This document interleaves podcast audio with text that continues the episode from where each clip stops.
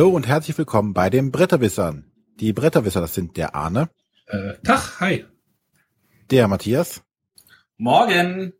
Ich bin der René. Abend. Und mal wieder haben wir uns tatkräftige Unterstützung mit an Bord geholt. Und auch mal wieder jemanden, der etwas zu erzählen hat aus der Spielebranche, aus der Geschichte der Spiele. Und zwar den Joe Nickisch. Hallo. Moin, moin, moin. Gut, ähm, ohne groß äh, Zeit zu verschwenden, weil wir wollen ja gleich viel Zeit zum Reden haben, starten wir mit der Spielevorstellung. Arne. Ja, wie immer. Ich zuerst, ne? Wie immer, ähm, ein bisschen was mit Würfeln natürlich. Äh, ich möchte heute über das Spiel Zockenroll reden. Ähm, ich glaube, ich habe in unserer Nürnberg-Nachschau schon mal kurz angerissen, dass das irgendwie sehr nett aussah und Zockenroll ist das Spiel mit den Würfelbechern ohne, ohne Boden quasi, quasi. Was immer beim Auspacken für neu, bei neuen Spielern immer für ein großes Fragezeichen quasi über, also über den Kopf sorgt. Also so von wegen, was soll das? Wieso ist da kein Boden drin? Und es ist dann immer sehr lustig, wenn die Leute versuchen, damit zu würfeln und die Hand dann oben drauf und ich sag dann einfach, stellt den Becher auf den Tisch, werft die Würfel oben rein und fangt mit dem Spiel an. Das Spiel ist, äh, wenn ich es erkläre, sage ich immer, frage ich immer, ob die Leute Kniffel kennen und ob die Leute oder die Mitspieler ähm, Pokern kennen. Also das berühmte Texas Hold'em, was im Fernsehen mal vor einigen Jahren sehr angesagt war, äh, ist quasi, das Spiel ist eine Mischung daraus. Es geht darum, Punkte zu sammeln über verschiedene Kombinationen, die man halt ähm, pokermäßig irgendwie erlangen kann.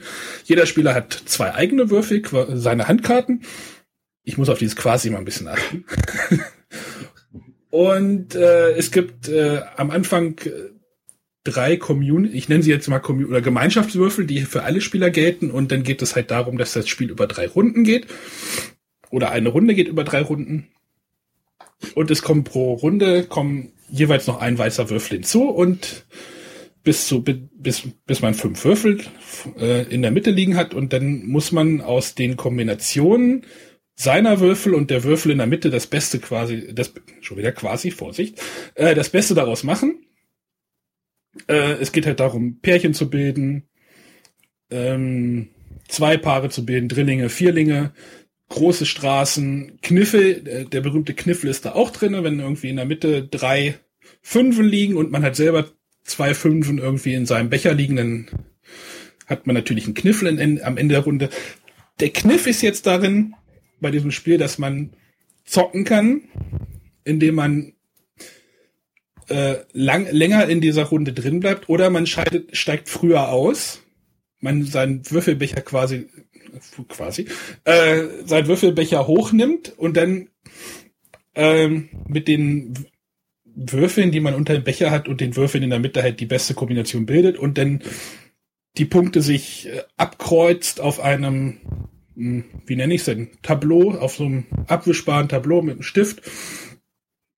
Ähm, denn am Ende der dritten Runde bekommt nur der Spieler, der das beste Würfelergebnis mit fünf Würfeln bilden kann, äh, die Punkte, die anderen gehen dann leer aus. Das heißt, in der ersten Runde hat man natürlich weniger weiße Würfel zur Verfügung, um Kombinationen zu bilden. Man bekommt aber noch einen kleinen Bonus in der zweiten Runde. Und jeder Spieler, der aussteigt, bekommt halt irgendwie die Punkte aufgeschrieben. Da hat man natürlich nicht so viel. In der zweiten Runde kriegt man nur noch die Würfel ohne diesen Bonus und in der dritten Runde halt nur noch der Spieler, der das beste Ergebnis hat. Es geht halt wirklich so ein bisschen ums Pokern. Und äh, das ist das Spiel eigentlich. Relativ die, die Anfänger oder die eine Seite ist relativ einfach. Da sind halt viele bekannte Kombinationen, die man aus dem Kniffel und Pokern so, so kennt. Und dann gibt es, war das jetzt soweit verständlich oder? Ich finde schon. Es, es redet gar keiner mehr mit mir. Natürlich, wir hören dir zu. Also, wie gesagt, wer halt Pokern schon mal im Fernsehen gesehen hat, kommt mit diesem Spiel relativ schnell klar, äh, relativ schnell klar. Es geht dann wirklich ums Zocken. Manche Spieler neigen dann dazu, immer früher auszusteigen.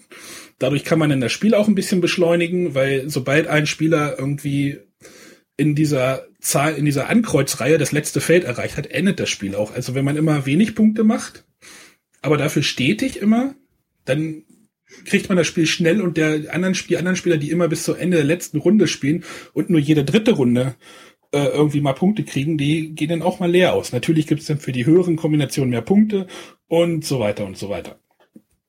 Das Spiel hat noch eine, oder es gibt noch eine Rückseite. Äh, da bekommt jeder Spieler drei Würfel in seinen Würfelbecher reingeschmissen. Und man muss die Kombination aus sechs Würfeln bilden. Das ist dann wirklich schon da den Überblick zu behalten, ist schon schwierig. Aber da gibt es denn solche Kombinationen wie irgendwie Super oder Highway heißt, heißt das, glaube ich. Das ist dann wirklich die Kombination von eins bis sechs, also eins, zwei, drei, vier, fünf, sechs zu bilden. Oder den, ich weiß gar nicht, Superkniffel oder wie es heißt, keine Ahnung. Ähm, aber wirklich ein tolles Würfelspiel, was mir sehr gut gefallen hat. Diese abwischbaren Pläne funktionieren auch sehr gut. Da gibt's ja auch manchmal so Ausfälle, dass die dann nicht mehr so gut funktionieren oder irgendwie eklig oder schmierig werden. Haben wir ja auch schon alles mal gesehen. Äh, man, es ist natürlich äh, nichts groß Strategisches. Man muss so ein bisschen in einer lockeren Runde sein, dann funktioniert das auch super. Und diese Würfelbecher mit dem, mit, mit dem ohne Loch funktionieren auch super, weil man muss nicht diesen Würfelbecher andauernd hochnehmen, sondern es ist, man wirft die Bech Würfel da rein und dann guckt man da rein. Das ist immer sehr lustig. Dann werden die drei Würfel, drei weißen Würfel geworfen und dann gucken alle nochmal wieder in diese Becher rein und das ist immer so eine lustige. So, da, da könnte man das Spiel mit einer mit einer Geste beschreiben, wie was bin ich so mäßig so immer in diesen Würfelbecher reinzugucken. Ja, also für mich große Empfehlung. Äh, hat mir Spaß gemacht ähm, und wie gesagt Kniffel mit Poker gekreuzt und man die meisten Spieler wissen schon in welche Richtung es geht. Ja, das Schöne, was ich jetzt noch anschließen würde, ist, dadurch, dass es halt dem Kniffel so ähnlich ist, kannst du halt tatsächlich als Ersatz nehmen. Aber du hast halt durch dieses dieses äh, Zocken quasi auch den die Interaktion zwischen den Mitspielern. Bei Kniffel macht ihr so kniffelt jeder vor sich hin. Und hier ist halt wirklich so dieses, oh, gehe ich noch mit? Was macht der? Warum steigt der aus? Und äh, blufft der vielleicht auch und hat gar nichts Tolles? Also ähm, das ist schon ganz nett dann so. Man sollte aber mindestens vier Spieler sein. Also ich glaube, ich weiß gar nicht, mit wie vielen man das spielen kann. Bis sechs, glaube ich. Bis sechs. Ich glaube sechs, ja. Also zu dritt gibt's irgendwie auch wieder, also zu zweit geht's gar nicht. Zu dritt äh, gibt's irgendwie eine Krückenlösung mit irgendwie wieder einem Dummy-Spieler. Also mindestens zu viert, je mehr, desto besser. Also ich habe das Problem, dass ein paar Leute sagen, sie finden Poker total toll, aber der Reiz ist natürlich an dem an dem Einsatz von Geld. Und ganz ehrlich, also wen es daran scheitert, der kann auch Talk and Roll mit dem Einsatz von Geld spielen. Ja, das könnte man auch. auch. Könnte man auch. Wer es möchte. Kann, kannst auch jedes Spiel mit Einsatz und Geld spielen, oder? So sieht's aus. Aber ansonsten finde ich auch, dass das Spiel wunderbar funktioniert. Also ja. ich hatte eine Mitspielerin, die hat gleich gesagt, äh, was kostet denn das? Ah, dann brauchen wir quasi noch die Eckdaten. Die, die, meinst du? Also quasi ist das Spiel von äh, das Spiel Zock'n'Roll erschien bei Schmidt Spiele äh, von Jörg von Rüden. sagt mir jetzt nix. Ähm, ja, aber trotzdem Daumen hoch. Gut. Ein quasi Daumen hoch. Dann darf jetzt der Joe sein Spiel vorstellen. Ja, ist ganz witzig. Äh, es gibt eine ganze, äh, ganze Menge Parallelen zu dem, was, was äh, der Arne vorher erzählt hat. Also auch mein Spiel geht um Würfel. Ähm, Im Gegensatz zu seinem ist es nicht neu und es, versuch, es funktioniert besonders gut zu dritt. Es ist das Spiel von Reinhold Wittig. Ähm, das ist in unserem Verlag erschienen, gar nicht zufällig, sondern äh, einfach weil ich das Spiel sehr gerne mag. Ähm, was jedes Spiel erfüllen sollte, es sollte demjenigen, äh, der spielt, Spaß machen und der sollte es auch ein bisschen propagieren. Und das mache ich jetzt mit dem Spiel. Ähm, das Spiel hat einen sehr, sehr hohen Aufforderungscharakter. Man muss sich vorstellen, dass äh, 155 Würfel äh, eine Pyramide ergeben äh, und äh, die auf einem Brett liegen. Das ist jetzt auch sehr schwer vorzustellen, aber es funktioniert. es sieht dann aus wie eine Würfelpyramide, die äh, auch zu Beginn des Spiels aufgeschüttet wird, wo alle Würfel übereinander liegen. Ähm, der Sinn bei diesem ersten Spiel, und es gibt jede Menge dafür, jede Menge Spiel, unterschiedliche Spielregeln dafür, äh, ist bei diesem Spiel, wo ich sage, das hat den höchsten Aufforderungscharakter, hat auch einen ganz tollen Namen, nämlich Raffzahn. Ähm, da ist es tatsächlich so, dass auf der Spitze der Pyramide nur ein Würfel ist. Und wenn man den wegnimmt, dann sind schon drei Würfelspitzen zu sehen und das potenziert sich nach unten. Das geht äh, dann bis zu 45 Würfeln auf einer Ebene runter. Und die drei Spieler, die da mitspielen, die machen etwas ganz Einfaches. Sie bestimmen mit einem neutralen Würfel einfach die Zahl, die abgenommen werden kann. Jeder sitzt auf einer Seite der dreiseitigen Pyramide und schaut auf eine Seite, eine Würfelseite. Wird zum Beispiel die drei jetzt bestimmt, dann kann jeder äh, der eine drei von seiner Seite sieht, äh, den, die obersten Würfel abnehmen. Wie gesagt, am Anfang sehr wenige, geht rasant schnell, äh, dass immer mehr genommen werden kann. Und jetzt hat derjenige, der den Würfel bestimmt hat oder die, die Würfelnummer bestimmt hat, die gerade genommen werden kann, als einziger das Recht, Stopp zu sagen, was sehr oft vergessen wird. Äh, und das bringt eine unheimliche Dynamik rein. Äh, nach einem Stopp darf halt keiner mehr Würfel von der Pyramide nehmen. So geht das Spiel immer los. Es wird ein Würfel bestimmt, eine Würfelnummer bestimmt, es werden Würfel abgenommen, es wird Stopp gesagt und der nächste ist an der Reihe. Das Spiel endet nach zehn Minuten, Viertelstunde, wenn die unterste Ebene erreicht wurde und der mit den meisten Würfeln gewinnt. Sehr, sehr einfache Regeln, sehr, sehr hohe Dynamik und wie ich immer wieder feststellen konnte, gerade auf Messen, ein sehr, sehr hoher Faszinationsgrad.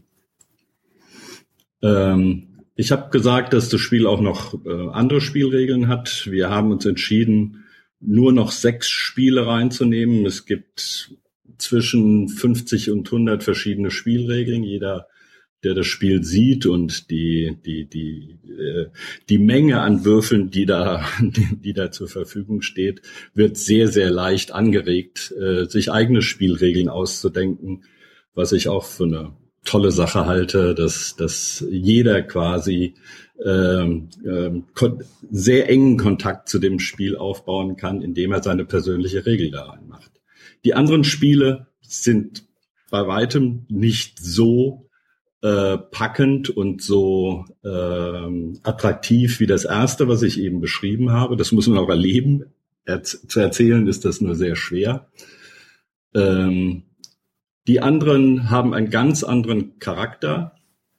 So äh, haben wir äh, über die Jahre, äh, wenn man die Würfelpyramide abgebaut hat durch Raffzahn, äh, das Bedürfnis danach etwas Ruhe zu haben und äh, dann gibt es eben ein Spiel, ähm, das, das dann ganz langsam und taktisch äh, eine Aufbausituation wiederherstellt. Ähm, ist die, Wür die Würfelpyramide danach wieder aufgebaut, beginnt das, äh, beginnt der Raffzahn von neuem. Ja, es ist, äh, man kann auch die Spieler wechseln, das heißt, äh, Leute, die äh, durch den Aufforderungscharakter einfach drumrum stehen und gucken, können äh, nach kurzer Zeit, nachdem eine Partie äh, beendet ist, selber da dran gehen. Finde ich eine ganz, ganz tolle Sache. Ist jetzt kein neues Spiel, aber ein aus meiner Sicht immer noch sehr empfehlenswertes Spiel, äh, das, das auch neue Leute zum Spielen bringt, was ich für sehr wichtig halte. So, das war mein Spiel. Ähm, ihr habt das ja auch noch mal rausgebracht, nicht mit der großen, sondern so als kleine Pyramide. Funktioniert das nach denselben Regeln?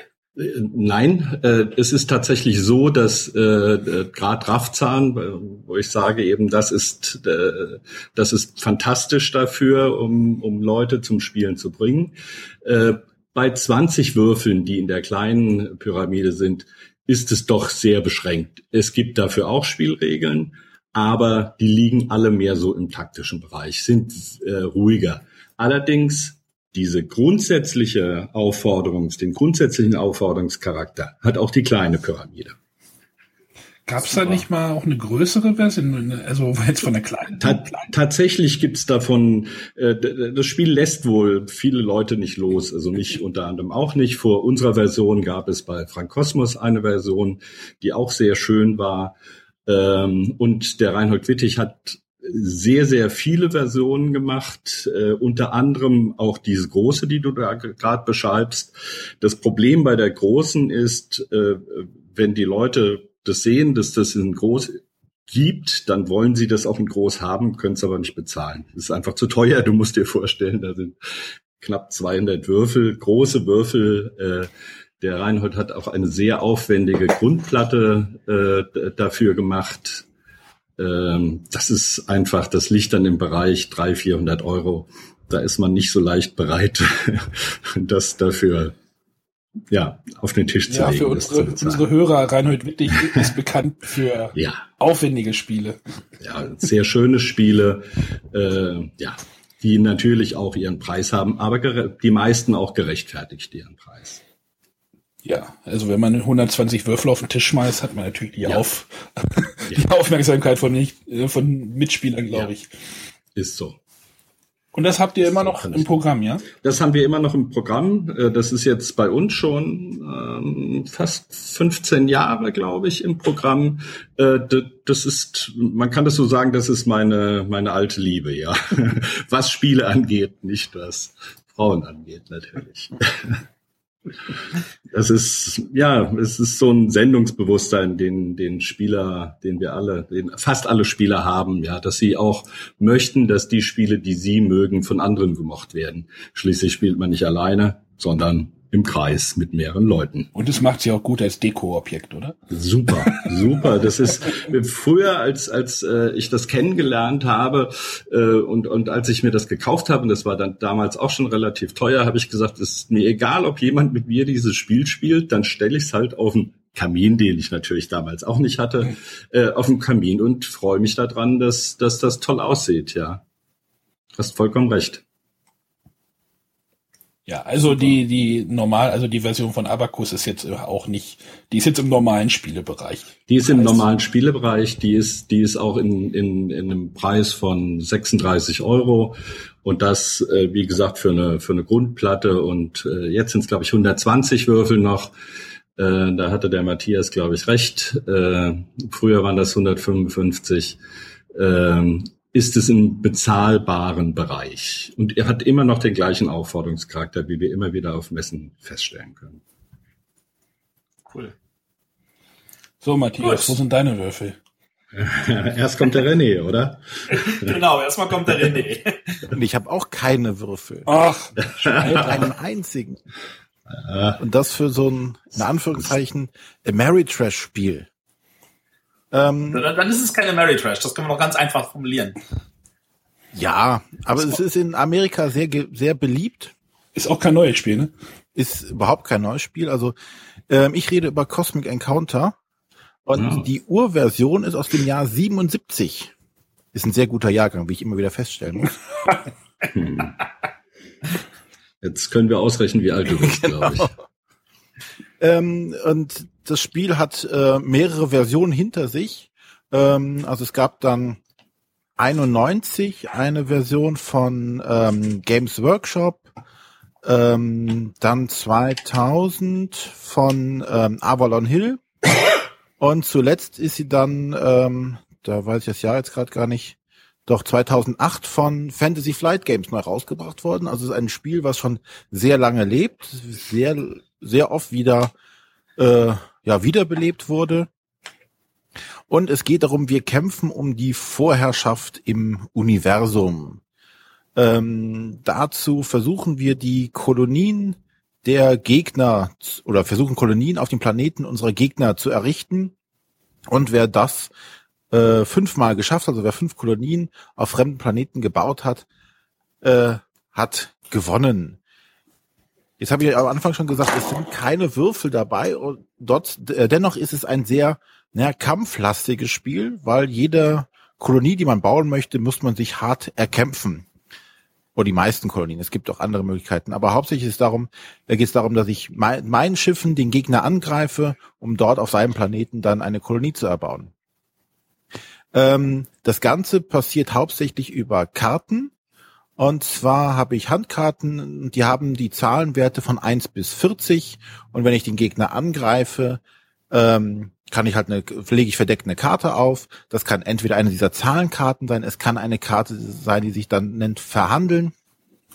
Und der Gegner tut dasselbe und dann wird quasi verglichen, wer hat die höhere Zahl, die Anzahl der Schiffe, mit denen ich nur angreife, wird halt quasi dazu addiert. Quasi. Äh, wird quasi dazu addiert. Und ja, der Gewinner äh, kommt dann entweder, wenn ich Angreifer bin, komme auf den Planeten, darf eine Kolonie bauen. Äh, gewinnt der Verteidiger, hat er meinen Angriff entsprechend abgewehrt. Äh, das Ganze klingt jetzt erstmal ziemlich unlustig, was es da auch dann ist. Äh, der nächste Punkt, der hinzukommt, ist. Was? Ja, wenn du jetzt einfach nur eine Karte hinlegst und guckst, wer die hat die höhere Karten bei einem, bei Karten von 1 bis 40 ist jetzt nicht viel berechenbar an der Stelle. Ach so. Ne? Also du kannst die Zahlen von 1 bis 5 haben, die anderen haben ja alle die Karten von, von über 20, dann brauchst du nicht mitspielen. Aber ähm, du versuchst die anderen Mitspieler äh, am Tisch äh, dich zu, äh, zu überzeugen, dich zu unterstützen. Sei es darum, weil der Gegner jetzt gerade schon da, kurz davor ist, seine fünfte Kolonie irgendwie zu errichten, oder du bietest ihm irgendetwas an, wo du ihm sagst, zum Beispiel sagst, äh, ja, wenn du hier äh, mir, mich unterstützt, äh, dann greife ich dich nicht an die nächsten drei Runden oder wie auch immer. Also da geht die erste Runde los. Natürlich kann der Angreifer genauso sagen, Herr, ich brauche Unterstützung, um den und den anzugreifen und so weiter. Die Unterstützer kriegen auch noch einen, einen entsprechenden Spielbonus noch dazu. Die dürfen dann Karten nachziehen. Ähm, aber das Ganze ist dann auch noch relativ äh, uninteressant. Der richtige, wie der Arne immer so schön sagt, Kniff bei dem Ganzen kommt dann durch 40 verschiedene Alienrassen, äh, die ich habe und die alle die Regeln kaputt machen. Also jede äh, Alienrasse hat eine Spezialfähigkeit.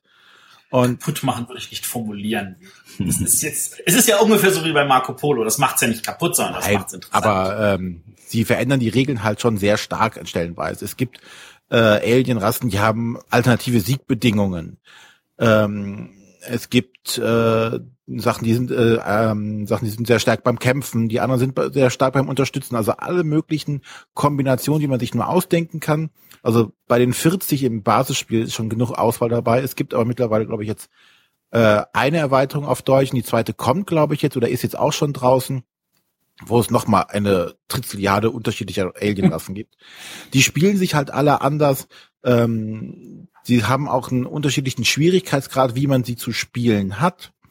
Ähm, sie sind überhaupt nicht ausgewogen. Also wer jetzt darauf hofft zu sagen, äh, sagt, ja, 40 Alienrassen, die kann man ja überhaupt nicht äh, ausgewogen gestalten. Nee, sind sie auch nicht. Es gibt zum Beispiel auch ähm, die Menschen dabei und das sind so die Verlierer. Weil die können ja nichts. Ne? Also, Moment mal, es gibt auch ein Volk, die Verlierer. So ist es nicht. Ja, es Also, ja, aber ne, es gibt halt einfach die können aber mehr als die Menschen, das stimmt. es gibt halt einfach Rassen, die sind wirklich schwach. Aber das ist auch Teil des Spiels, weil dann geht, äh, dann ist die Prämisse, okay, da musst du dich halt, wenn du mit schwächeren Spielern gegen eine starke Alien-Rasse spielst, musst du dich halt zusammentun. Du musst halt immer gegen diesen starken spielen, weil der sonst alle dominieren würde. Ähm, das ist auch ein Element, der davon lebt. Und dann hast du natürlich dieses, dieses Verhandeln, das Kämpfen. Achso ja, bei dem, bei dem Kämpfen war noch ein Element, ich kann auch eine Verhandeln-Karte hinlegen und sagen, okay, ähm, wir handeln das jetzt mal irgendwie unter uns aus, unter uns beiden äh, äh, Pastorenbrüdern und klären das untereinander. Aber es heißt auch wieder, man kann vorher Absprachen treffen, man muss sie aber nicht einhalten. Und ähm, wenn ich sage, ich spiele so eine Verhandelnkarte aus, weil ich greife dich nicht an und du sagst, hö, hö, ich greife dich aber dafür an und hau dann deine Schiffe äh, in den Warp, also mach die kaputt, ähm, gibt keine Bestrafung dafür. Und wenn beide sich aufs Verhandeln einigen, haben sie eine Minute Zeit, irgendwas auszuhandeln. Schaffen sie das nicht, verlieren beide Schiffe. Also da ist genug Spannung drin. Und das ist der Reiz von Cosmic Encounter. Die, die Alienrassen, die, die alle Spezialfertigkeiten haben, das Verhandeln, das Blöffen, das Taktieren, Ja, das macht einfach unheimlich viel Spaß, in, gerade in einer Gruppe von fünf Personen. Es ist ähm, eine Erweiterung bis sechs Personen, aber man sollte es auch immer mit so vielen Leuten wie möglich spielen. Also äh, es ist angegeben, man kann es mit drei machen, macht aber meines Erachtens gar keinen Sinn. Vier ist schon die Minimumanzahl, aber wenn alle Mitspieler, also alle fünf Plätze besetzt sind oder sechs in der Erweiterung, macht es am meisten Spaß. Ja. Also ja. ich bin bei diesem Spiel auch sehr neugierig auch wenn es wahrscheinlich überhaupt nicht mein Metier ist, aber ich, ich würde mal wissen, also vom Spielablauf ist das ja re relativ simpel. Ja. Wenn man denn mir noch, mir noch eine einfache Rasse gibt, ähm, müsste ich damit eigentlich auch. Nee, die, die Rassen machen es ja nicht komplizierter. Okay. Ne? Also es ist jetzt nicht so, dass du jetzt einmal, äh, weil du eine, also eine starke Alien-Rasse hast, auf einmal 50 mehr Aktionen oder Tokens oder was auch immer hast, sondern sie machen halt nur eine Regel, die im Basisspiel ist, setzen sie irgendwie außer Kraft oder fügen was anderes hinzu. Also sie, sie führen dich ein bisschen, wie du das Spiel zu spielen hast, oder? Genau. Zum Beispiel, weiß ich nicht, es gab so, so, die heißen, die heißen Tic-Tac, glaube ich. Äh, jedes Mal, äh, nach jeder Runde ähm, kommt so ein Tic-Tac-Counter von denen runter, die haben zehn und wenn die ganzen Counter weg sind, haben die gewonnen. Also wie so eine Zeitbombe in Anführungszeichen. Oder wenn Leute dann Verhandlungen abschließen, also, nee, wenn der Verteidiger einen Kampf gewinnt, geht auch so ein Token runter. Ja? Also es macht das Spiel jetzt nicht großartig kompliziert, das ist eine Regel mehr, ne, eine kleine. Oder du darfst Karten tauschen oder du darfst äh, Karten auch in anderen Situationen tauschen, wo die anderen das normalerweise nicht machen können. Wie gesagt, bei 40 Aliens hast du alle Möglichkeiten, was zu ändern. Und es gibt eine Zombie-Fraktion, ne? Ja, es gibt da alles. Es Ach, gibt nee, also, Blobs, ne? es gibt ja, wie gesagt, es gibt auch die schönen Verlierer, es gibt die Menschen, es gibt alles. Alles, was also, vorstellt. Dieses hat. Spiel hat ja technisch gesehen ganz viel wichtigen Einfluss. Das hat, da sind wir schon mal in Folge, glaube 28 und 29 kurz erwähnt gehabt hatten. Ähm, es galt ja als eine der Inspirationsquellen für Richard Garfield für das Magic the Gathering Trading Card Game. Ähm, es gilt weithin als der Beweis dafür, dass äh, es man eigentlich auch nie genug reintun kann. Und äh, der Erfolg dieses Spiels beruht definitiv darauf, dass dieses total simple Grundspiel einfach von regelbrechenden Völkern ähm, halt dominiert wird. Dass das da wirklich äh, mehr Optionen möglich sind, als die meisten irgendwie verarbeiten können. Hast du das, Matthias? Ich habe das, ja. In, äh, in welcher Version?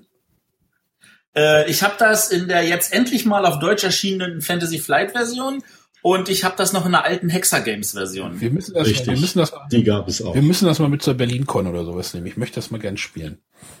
Ich bin mir sicher, der Joe hat auch noch andere Versionen davon.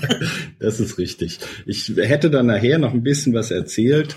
Es gab tatsächlich eine, eine Hexagames-Version äh, davon. Allerdings muss ich sagen, dass, dass ich da redaktionell nicht für verantwortlich war. Aber das gilt einfach als äh, eines der Kultspiele. Äh, die Gründe hat, hat der Renny eigentlich schon ganz gut erklärt. Ja, es ist eine unheimliche Vielfältigkeit drin, äh, eine Unberechenbarkeit. Äh, ja, den Leuten macht es einfach Spaß, muss man so sehen. Also ich bin gerade im Wikipedia-Artikel. Also es gibt, was hast du gesagt, 50 Alien-Rassen in der Grundbox bei Fantasy? 40. 40 und dann kommen 20, 20, also 40, 60, oh Gott, da kommen ja nochmal 100 Völker nochmal dazu. Mit den ganzen Erweiterungen, die es gibt. Und jetzt, jetzt überleg dir mal, wie lange du, wie oft du spielen musst, um jede einmal im Spiel gesehen zu haben und was dann noch aus den Kombinationen möglich ist. Ja, die Kombination macht es halt auch recht spannend nochmal. Also was, was ich noch, äh, was ich euch noch sagen kann wegen den äh, Versionen. Die erste Version ist tatsächlich bei E.ON erschienen. Äh, das ist eine ganz äh, kleine, aber sehr äh, eine, eine amerikanische Firma gewesen, die sehr viel Aufmerksamkeit erregt hat, als sie dieses Spiel und noch ein paar andere Spiele äh, in ihrer Zeit rausgebracht haben. Damals war einfach nichts da. Das war ja wie wie ein Weltwunder, als solche Spiele plötzlich auf dem auf dem Markt waren. Sie haben, ich glaube, sieben oder acht Spiele äh, insgesamt rausgebracht. Alle hatten einen sehr sehr hohen Standard und waren für ihre Zeit keine Ahnung, 50 Jahre voraus oder so. Ja, das war echt Wahnsinn. Nice. Gut. Ähm, ja, dann noch die Eckdaten. Das war Cosmic Encounter. Äh, in der Version, die ich jetzt gespielt habe, von Fantasy Flight aus dem Jahre 2008. Äh, ja, die Autoren äh, sind Bill Eberle, Jack Kitteridge, Bill Norton, Peter Olotka, Kevin Wilson. Also eine Vielzahl an Leuten hat da dran. Das, das war die damalige Eon-Gruppe und noch ein kleines Bonbon. Die hatten es tatsächlich geschafft, neun Erweiterungen dazu rauszubringen. Das waren diese vielen verschiedenen Rasse, Monde, Flares und was weiß ich noch, nicht noch alles. Also es, wir hatten dann richtig ein kleines äh, Universum da geschaffen. Gut. Das ist doch nice. Dann ja. der Matthias. Äh, ja, nachdem wir jetzt schon so zwei wieder ältere Spieler haben, dachte ich mir, ich gehe mal wieder zurück zum neuen aktuellen Jahrgang und da äh, wollte ich einen Blick werfen auf West of Afrika.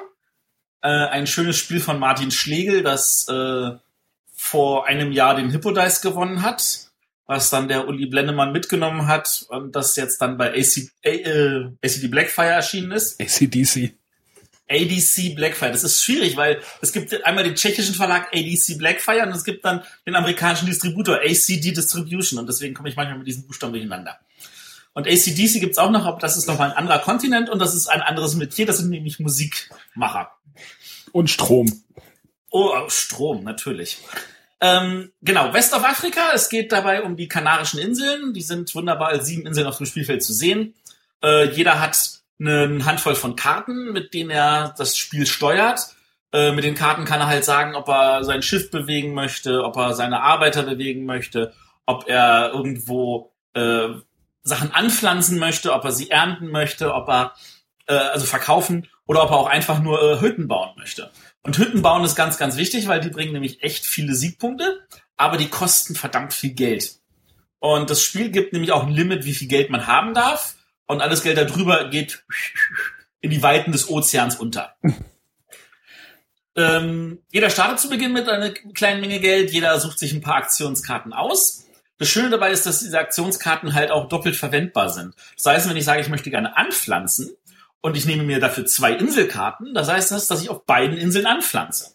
Wenn ich aber zum Beispiel sage, ich möchte gerne anpflanzen und bauen und nur eine Inselkarte nehme, kann ich auf dieser Insel sowohl anpflanzen als auch bauen. Da kann man also Sachen kombinieren. Jeder hat dafür, lass mich nicht lügen, ich glaube 12 oder 13 Karten auf der Starthand. Aus denen sucht er sich vier äh, bis zu fünf aus. Wenn er sich bis zu vier aussucht, dann ist das alles gar kein Problem. Wenn er sich fünf aussucht, muss er zusätzlich noch einen kleinen Geldbetrag bezahlen dafür, dass er sich so viele ausgesucht hat. Und diese Inseln haben nun, schön wie das geregelt ist, kleine Zahlen oben in der Ecke. Die Inseln sind durchnummeriert von 1 bis 7. Die Aktionen kosten 0, 1, 2, 4, 8. Und diese Zahlen werden dann, also nachdem jeder seine Karten ausgesucht hat, werden diese zusammenaddiert. Und aus dieser Summe wird dann die Zugreihenfolge bestimmt. Der mit der niedrigsten Summe darf als erster agieren. Das ist ganz wichtig, weil auf den Inseln sind wirklich begrenzte Aktionsfelder. Wenn ich auf einer Insel etwas anpflanzen möchte und jemand vor mir konnte schon anpflanzen und hat alles zugepflanzt und es ist nichts mehr da, dann verfällt meine Aktion. Dann habe ich die, für die umsonst ausgewählt. Ähm, genauso ist es auch mit dem Bauen. Es gibt jede Runde nur eine begrenzte Anzahl von Häusern, die gebaut werden kann. Und wenn ein anderer schon, wenn andere schon alle Häuser gebaut haben, dann gehe ich dann leer aus. Und äh, um da ganz noch ein bisschen so die Möglichkeit zu geben, ah ja, aber ich könnte ja noch ein bisschen schummeln, weil ich muss diese Aktion machen und die kostet leider acht Aktionspunkte, ähm, hat jeder noch eine, äh, eine Karte, die nichts macht, außer dass sie ein Minus vier auf diese Summe gibt. Das ist meistens die Karte, die man irgendwann anfängt, äh, als fünfte Karte dazuzupacken und sagen, das ist mir auch mal vier Geld wert, damit ich für weniger komme. Aber wenn das alle gleichzeitig machen, bringt das nichts. Und wenn man diese Karte eingesetzt hat, muss man sie danach an seinen linken Nachbarn weitergeben. Das heißt, man ist die Karte los und hofft, dass irgendwann der rechte Nachbar seine einsetzt, damit man sie wiederbekommt. Das sind so die Feinheiten, auf die man achten muss. Und dann geht's einfach nur noch äh, rundum und so, ich sag mal, das ist tatsächlich ein, eine Art Racing-Game, Wer schafft es als erster auf die richtige Insel zu kommen? Ähm, die ersten drei Inseln sind Kleininseln, da kann man nur anbauen. Die zwei großen Inseln am anderen Ende äh, der äh, Inseln sind äh, welche, wo man nur Häuser bauen kann. Und die in der Mitte, da kann man dann so beides machen und die sind auch am Anfang sehr, sehr begehrt.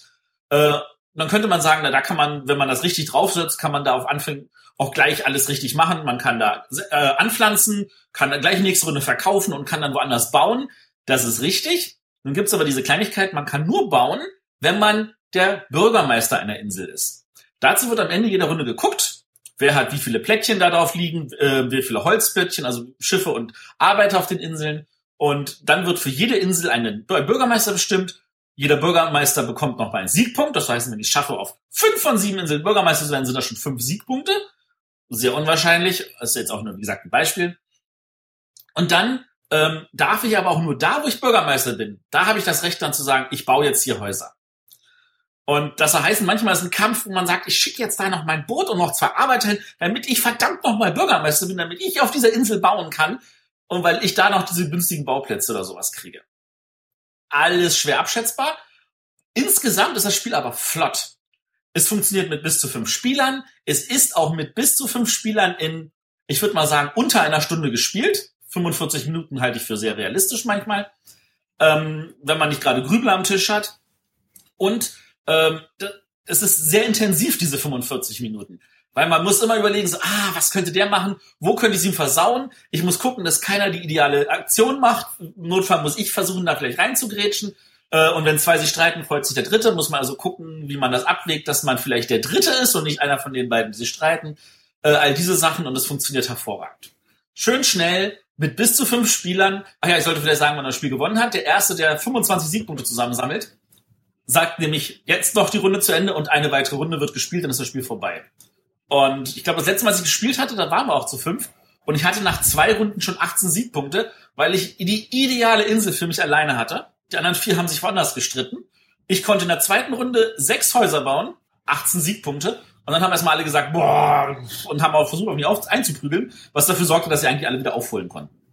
Aber der Spaß war da. Das hat wirklich Freude gemacht. Und äh, wirklich für mich auch eine tolle Empfehlung für, für gerade wenn man zu fünft ist. Ähm, kurz nochmal die Eckdaten. Martin Schlegel ist der Autor. Ace, ADC Blackfire ist der Verlag. Das Ganze war unter der Bearbeitung von Uli Blennemann äh, von Spielworks bekannt. Ähm, schöne Grafik von Harald Lieske, sehr, sehr schön gelungen. Äh, wie gesagt, in 45 Minuten gespielt. Von mir eine Empfehlung. Sehr gut. Dann sind wir mit unserer Spielevorstellung, glaube ich, durch. Und Ja, überspringen an der Stelle auch mal direkt die Frage der Woche, Äh, ja, bitte. Hab da was vergessen. weil der Arne da keine rausgesucht hat. Es gibt Nein, keine. nein, der Arne möchte, dass wir das Gefühl haben, wir hätten keine mehr. Leute, schickt uns Fragen. Zum Beispiel an. Oh, wir hatten noch eine Frage jetzt. Info.bretterwisser.de. Genau. Aber jetzt keine Frage mehr. Genau. Komm, wir gehen zum Hauptthema. Mehr Zeit für unsere Gäste. Und Genau. Danke. ja, da hat der Joe jetzt die Möglichkeit, sich mal vorzustellen, wer überhaupt ist, warum er hier ist, was er so tut. Ja, ich glaube, ich bin bei euch, weil, äh, weil ich einen Verlag leite, äh, das, äh, den, den ich vor oh, 26 Jahren gegründet habe. Ähm, Interesse an Spielen war, war halt schon immer da. Und wenn man etwas richtig machen will, dann muss man, muss man halt bestimmte äh, Knöpfe drücken und dann äh, kommt man auch mal auf die Idee, äh, eigene Spiele äh, zu verlegen und zu verkaufen. Es hört sich alles immer sehr lustig an. Ist es nicht immer, muss ich sagen. Äh, es ist äh, ein, ein, ein sehr schwieriger Markt. Äh, wir sind ja nicht, nicht gerade eine Trendgruppe. Es ist nicht so, dass äh, alle Leute plötzlich spielen wollen oder so. So ist es leider nicht. Was? Ja. Darf ich da mal gleich mal, Ja. ja, ich verstehe es auch nicht, aber darf ich da gleich mal zwischengrätschen? Klar, logisch. Ähm, du hast gesagt, es war, es war ein schwieriger Markt oder es ist ein schwieriger Markt? Es ist ein schwieriger Markt. Habe ich wahr gesagt? Nee, nee, es ist ein schwieriger War es Markt. denn? Es war und ist ein schwieriger. Okay, genau. Ich wollte, ich wollte wissen, ob es da irgendwie jetzt auch, ob es damals, ich, ich nenne es jetzt einfach mal damals anders war wie heutzutage, ob es da irgendwelche Verschiebungen gab in, Also es, es gibt äh, es gibt Verschiebungen, die ähm, eigentlich woanders liegen. Ja, es, es gab vor 30 Jahren, ich glaube, es ist sogar etwas länger her, dass ich äh, angefangen habe, mich mit Spielen intensiver zu beschäftigen. Da gab es eigentlich nicht sehr viele gute Spiele. Das kennt ihr heute alle nicht. heute gibt es einfach, äh, ich weiß nicht, allein in Deutschland, man redet von weit über 1000 Neuerscheinungen und äh, ich muss ganz fairerweise sagen, äh, es gibt auch sehr, sehr viele gute. Wenn es die damals gegeben hätte, äh, gäbe es nicht so viele Bestrebungen, äh, Verlage zu gründen und bessere Spiele zu machen. Ja, es, äh, die guten Spiele waren eher die Ausnahmen.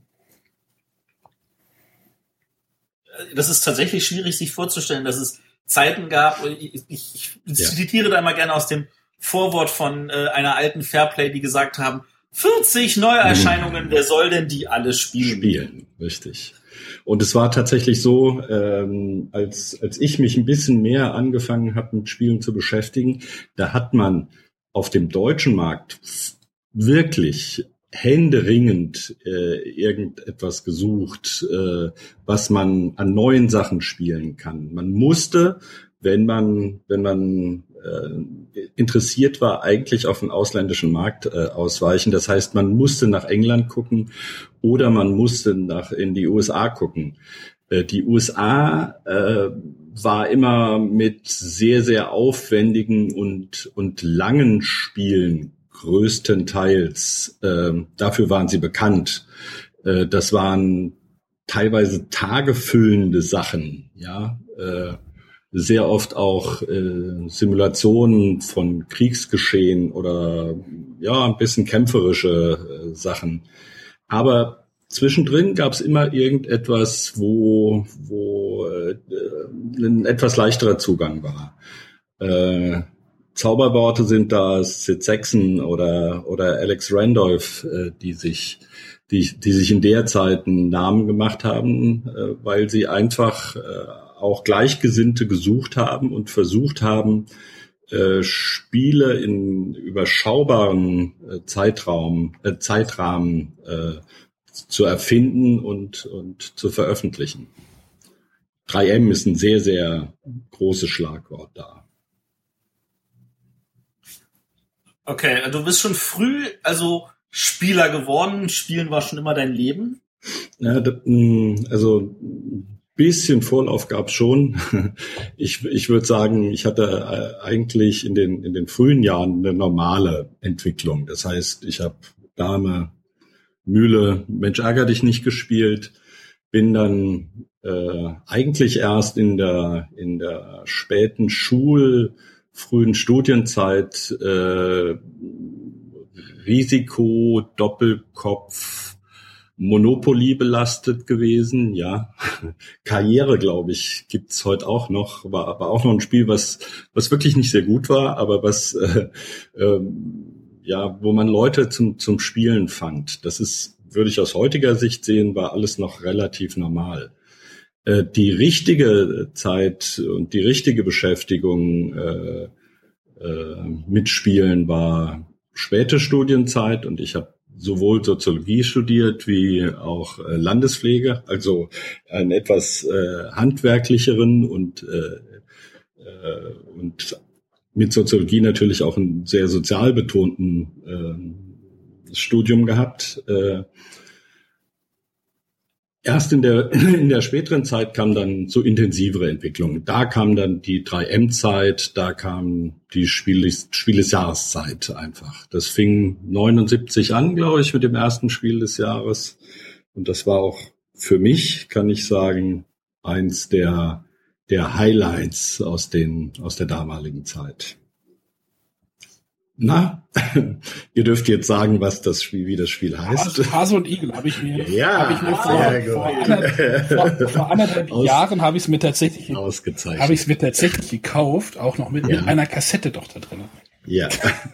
Ja, die gab es mal. Man, daran kann man auch sehen, dass es verschiedene Versuche gab, äh, äh, Spielen äh, dem, dem Verbraucher äh, zugänglich zu machen. Spielregeln ist das Schlimmste, was man Menschen antun kann. Ja, so hat man sehr oft das Gefühl.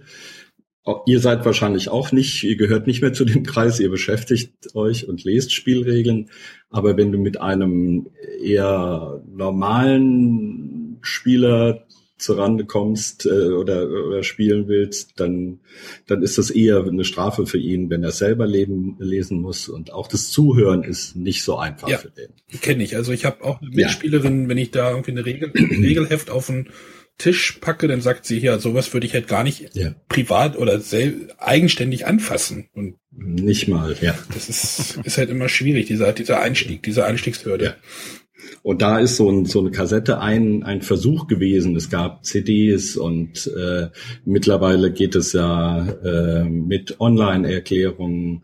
Wir, wir sind da ja ziemlich weit mittlerweile, aber trotzdem ist, ist Spielregel immer noch für die meisten ein Schimpfwort oder ein Unwort, ja. Ja. Wird mit IKEA-Anleitungen gleichgesetzt. Und in denen sind noch nicht mal Wörter drin. Und in denen sind noch nicht mal Wörter drin. Wir haben, das ist auch äh, eine sehr interessante Entwicklung, wir hatten vor, vor 20, 30 Jahren, hatten wir keine oder kaum Bilder in den Spielregeln. Es lag einfach daran, dass die zu erstellen einen unheimlichen Aufwand erforderten und schwierig waren, die herzustellen und auch sehr teuer war, das herzustellen, ja.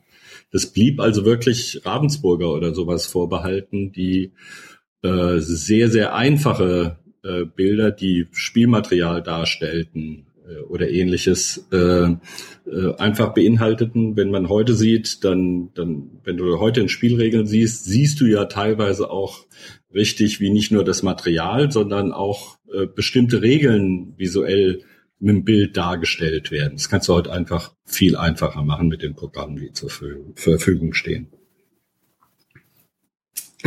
So, jetzt muss ich erstmal was trinken. Ihr dürft die nächste Frage oder irgendetwas äh, ja, stellen. Ähm.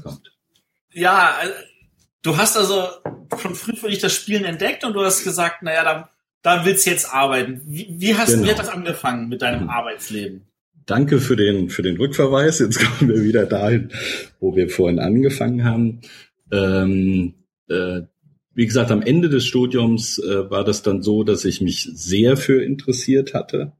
Ähm, ich habe damals so ja, alles angeschaut, was, äh, was mit Spielen zu tun hat. Das heißt, Natürlich war das Regellesen das eine. Das Spielen war natürlich die Hauptsache überhaupt. Das war der Motor. Die Belohnung dafür, wenn, wenn du dich äh, mit einer Spielregel beschäftigt hast. Äh, aber ich, ich habe auch andere Bereiche mir angeguckt. Ich habe einfach gesehen, wer bietet Spiele an, wie werden Spiele verkauft. Dann hatte ich äh, durch mehr oder weniger glücklichen Zufall die Möglichkeit, äh, bei äh, in der Stadt, in der ich lebe, äh, Verlag, äh, war ein Verlag da, den hast du vorhin schon genannt, das war Hexagames.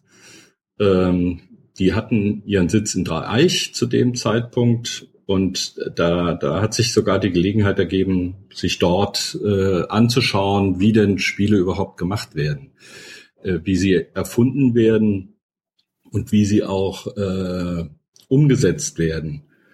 Äh, ich habe eben schon ein bisschen Vorblick gegeben, dass sich das wahnsinnig geändert hat. Äh, damals war das ein sehr, sehr komplizierter Prozess, sagen wir ganz vorsichtig.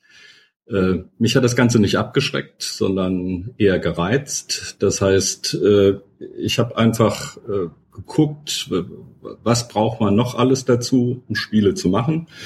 Äh, habe äh, bei denen auch äh, irgendwann angefangen. Die sind nach Dieburg gezogen und die damalige Redakteurin äh, oder die, die, äh, die die Betreuung der Spiele damals gemacht hat, äh, Redakteurin hieß es damals noch nicht, äh, die wollte da nicht mitgehen. Und ich bin halt äh, jeden Tag nach Dieburg gefahren und habe äh, hab nach Spielen Ausschau gehalten und habe versucht, die umzusetzen. Das ist äh, so der der erste Kontakt, äh, dass äh, man sagen konnte, das Interesse, was, äh, was da war, die Informationen, die ich mir eingeholt habe. Ich habe das eben nur so ganz grob beschrieben. Es gab dann noch viel mehr Sachen, die ich getan habe. Ich habe Rezensionen geschrieben über Spiele, die es damals gab auf dem deutschen Markt. Ich habe äh, mir sehr, sehr viel angelesen Äh, Sid Sexton spielte auch eine sehr große Rolle, weil er einige Bücher auch äh, über Spiele geschrieben hat. Aber da gab es noch einige andere.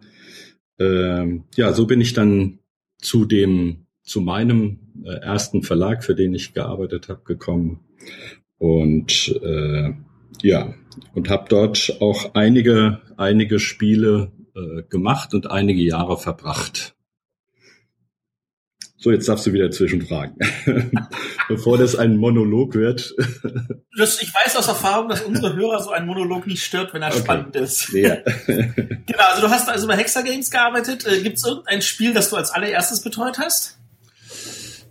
Ähm, das ist, äh, das ist eine ganz witzige Sache. Äh, die Vorstellung äh, von den Leuten ist ja immer, dass wenn man Redakteur ist, das machen darf, was man möchte. Das ist nicht so, muss ich sagen. ähm, ist äh, die erste Aufgabe eines Redakteurs ist die, die Betreuung des vorhandenen äh, Spielangebots. Ja, das müssen nicht immer gute Spiele sein.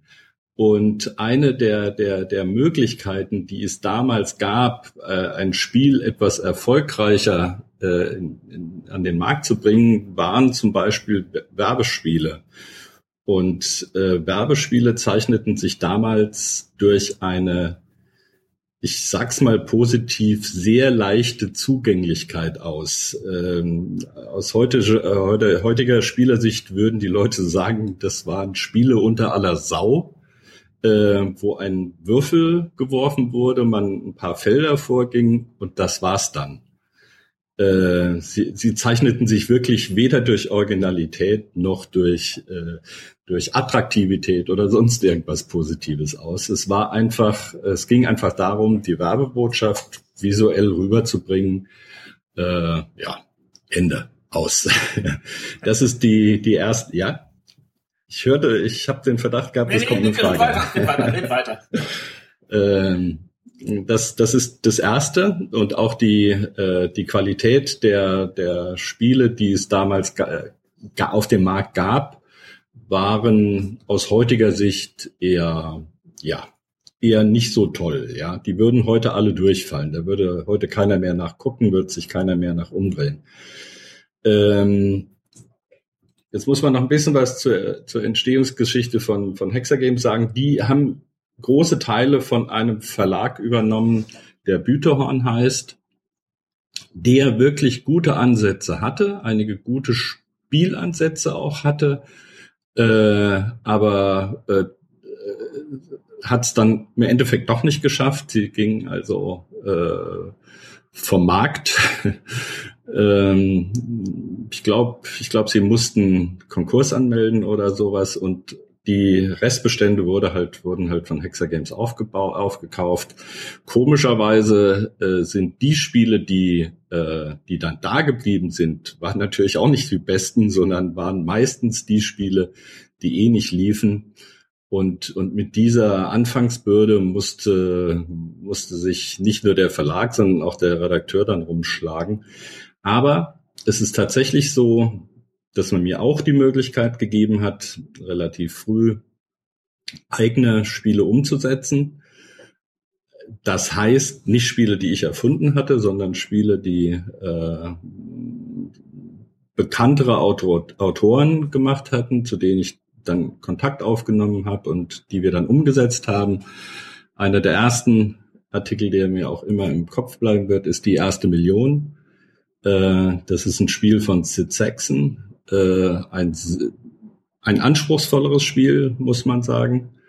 Ähm, das aber damals auf, von, auch von den, von den Leuten der Jury so aufgenommen wurde, dass es äh, auf die Auswahlliste äh, gesetzt wurde, also ein bisschen Beachtung bekam. Und das hat sich für die damalige Zeit auch wirklich relativ gut verkauft. Das waren schon ein paar zehntausend Stück, die sich damals verkauft haben. Das war für ein, für ein Spiel sehr gut. So. Ja.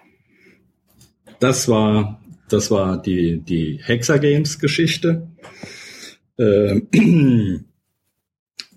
der Verlag hat nur, nur um das so ein bisschen abzurunden, hat es auch nicht sehr leicht gehabt. Also das, was äh, Bütehorn äh, ja nicht so gut machen konnte, das ist auch leider Hexer Games nicht so gut gelungen, äh, da aus äh, aus einer schwierigen wirtschaftlichen Situation rauszukommen. Ja, das äh, ist halt so, das was ich vorhin schon gesagt habe.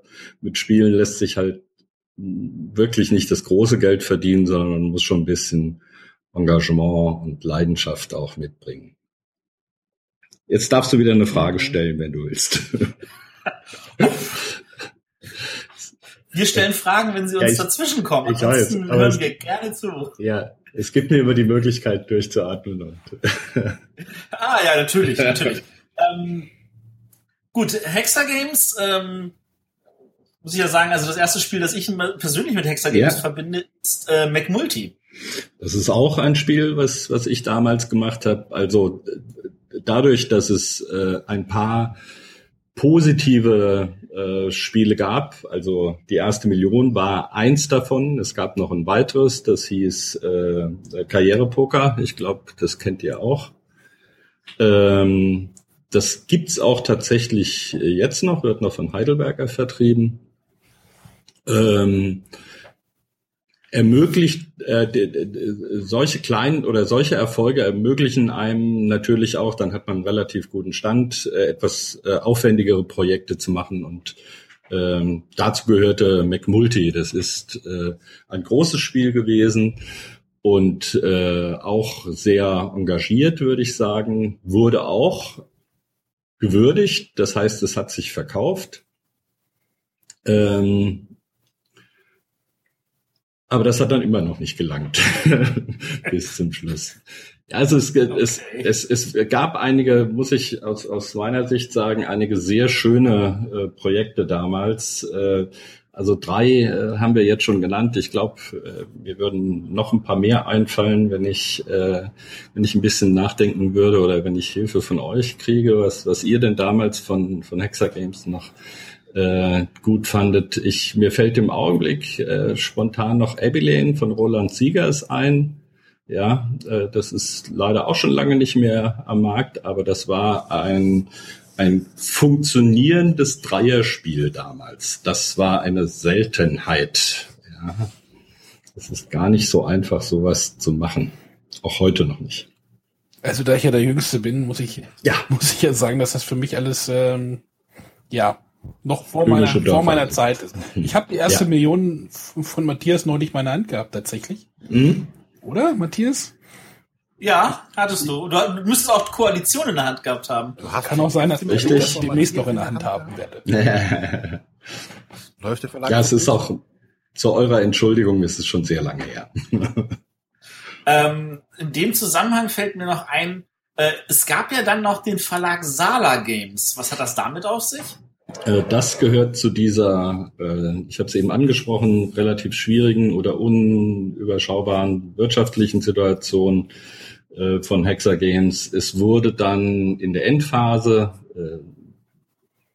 die ich auch nicht voll miterlebt habe, weil ich zu dem Zeitpunkt schon bei Amigo war, ähm, gab es Teilverkäufe von äh, rechten Logos und äh, ganz komische Geschichten kann ich kann ich nicht wirklich Auskunft geben, kann ich nicht wirklich sagen, aber ich äh, kann sagen, dass äh, Sala Games einen Großteil der Hexer Games Spiele, die gelaufen sind, mit ins eigene Programm übernommen hat, aber dann auch nicht so lange durchgehalten hat, hat wenn ich mich recht entsinne. Ja. Okay. Also ich kann jetzt noch erwähnen, was ich auch, glaube ich, schon ein paar Folgen schon erwähnt hatte. Mein Lieblings-Hexer-Games-Spiel war Sein oder Nicht Sein. Oh ja, das war eine sehr, eine sehr schöne Geschichte. Jetzt schließt sich der Kreis wieder ein bisschen. Ihr habt von, von Bill Kittredge erzählt und äh, den Eon-Leuten, ja, die hatten äh, ein einen Verlag gegründet, der Eon hieß. Und da habe ich von sieben oder acht Spielen erzählt. Ich weiß das jetzt nicht mehr genau, die Zahl. Äh, eins davon war äh, Hoax. Ja. Äh, und dieses Hoax äh, dürfte ich umarbeiten zu sein oder nicht sein. Ähm, ich fand das Spiel immer toll. Es kommt nicht in jeder Gruppe äh, gleich gut an, muss ich sagen. Ja, sage sag ich vorher äh, vorsichtig. Äh, wenn ich das moderiert habe, äh, hatten wir immer Spaß. Als Kaiser von China sage ich, das ist illegal. Ja, genau. Ich werde dir nicht widersprechen heute. Ich sehe gerade, da gibt es auch 2016 irgendwie eine Second Edition von Hoax. Genau, äh, das war ein, ein kleinerer Verlag, der das dann nochmal gemacht hat. Ähm, du müsstest mir aber den Namen sagen. Ich komme jetzt nicht so Äh. drauf. Hat, hatte ich nichts mit zu tun. Galacta. Spiel, Spiel Also, Spieltrieb war das nicht irgend so also hier steht, also ich bin gerade bei Boardgame Geek und da steht eine Fantasy Fly, also eine englische Version. Ja, mittlerweile. Aber die ist gar nicht so alt jetzt, oder? Nee, die, ist, müsste, die ist halt 2016. die müsste jetzt. Ja. Ja, genau, genau. Das heißt, es wird, kommt wieder. Ich habe hatte es auch gehört, dass, dass es wieder kommt. Ja, zu Recht, wie ich finde. Ich muss ja, ich muss ja nebenbei mal mal nachgucken, was das Ja, das war gut. alles hier für, Ich lerne ja auch Ja. noch gerade dazu. Ja, man kann das nicht alles im Kopf haben, ja. Bei, bei denen, also über die Jahre, über die es ging und die Informationen, die man bekommen hat, äh, da muss man dann ab und zu mal muss man ungenau sein. Und da ist man über jede Hilfe dankbar, wie eben vom Arne, dass er gesagt hat, 2016 kommt Hoax wieder bei Fantasy Flight Game raus, ja. Wahrscheinlich ist es auch durch den Kontakt mit, ähm, äh, mit Eon und dem äh, Cosmic äh, Encounter. Ja.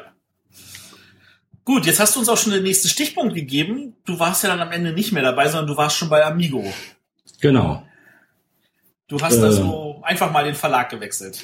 Ja, so, so einfach war das nicht, aber äh, wie gesagt, die wirtschaftliche Situation war nicht ganz so ganz so rosig und äh, es gab dann Bestrebungen. Es, Amigo wollte einfach äh, äh, auch ein bisschen bessere Spiele machen und äh, da hatte ich mir wohl ein bisschen Namen gemacht und äh, dadurch kam der Kontakt zustande und das war auch äh, sehr gut und äh, sehr äh, konstruktiv, würde ich sagen. Da gibt's auch eine ganze Reihe von, von Spielen, die ich, die ich sehr mag und Kontakte, die äh, mit Autoren, die die bis heute noch hal- halten. Also Wolfgang Kramer und äh, Sex nimmt äh, ist für mich äh, ein Highlight gewesen in dem, was ich machen durfte. Und äh, das gibt's heute noch und ist heute noch ein, ein Millionseller. Äh, Halligalli war das erste, was ich bei denen machen durfte. Ähm, hieß am Anfang, das ist auch eine sehr witzige Sache, das weiß heute keiner, ka kaum jemand noch, hieß zuerst Tutti Frutti. Und äh, es gab da tatsächlich so einen kleinen Rechtsstreit mit dem Schirmhersteller, der sich das äh, äh, Tutti nicht, wie man denkt, ach, das wisst ihr auch nicht. Es gab noch eine Fernsehsendung, die so ähnlich Doch, hieß. Hugo Egon Balder kennt Ah. Hugo Egon Balder, genau. Und, und der, der hatte halt, also, die, die haben sich das nicht schützen lassen, aber ein Schirmhersteller hat sich das schützen lassen für Spiele.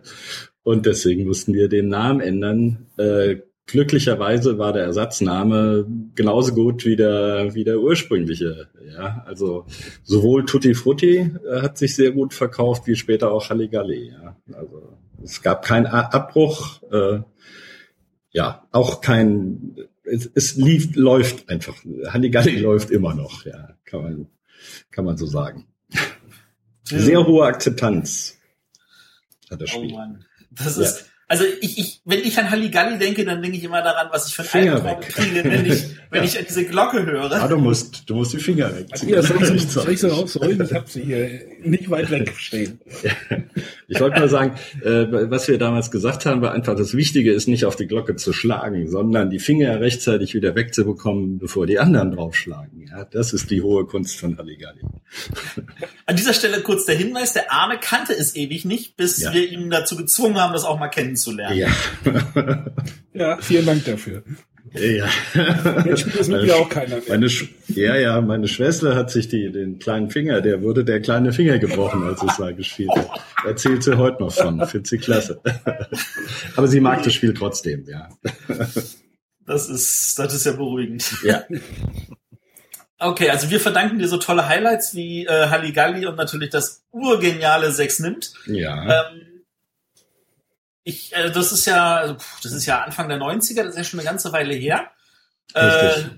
damals Mit- hast du dann also noch mit Leuten wie Frank Jäger und Matthias van Tannen wahrscheinlich gearbeitet. Die waren da noch nicht da. Äh, Die waren noch die, nicht da. Die waren noch nicht da. Es ist der, der, der das ist äh, auch eine ganz witzige Sache. Äh, das weiß keiner. Ja, ähm, Amigo hatte damals das Spiel Uno gehabt und das war ein riesen. Ich, ich habe die goldene Amigo Uno-Ausgabe, also die mit Sehr dem gut. goldenen Rand. Das Sehr kann ich gut. sagen. Und meine Sehr gut. Seriennummer ist zwar sehr weit hinten, aber eine. Ja, also auch, auch solche Sachen durfte ich dann begleiten. Das war ganz lustig. Wir, wir haben tatsächlich eine nummerierte Sonderausgabe gemacht und es, ach, es, es gab da so viel Sachen, das, äh, ich glaube, das, das weiß ich gar nicht mehr alles. Das müsste man sich äh, mühsam Jetzt ein kleiner Vor äh, Vorgriff, mühsam äh, an dem Spieleregal erarbeiten, was es denn da äh, damals alles gab und was man alles gemacht hat. Ja. Das ist der Grund, warum man sich nicht nur ein Spiel hinlegt, sondern mal auch zwei, Ja. damit man das sehen kann, dass das ein Unterschied ist zwischen der ersten Ausgabe und der zweiten.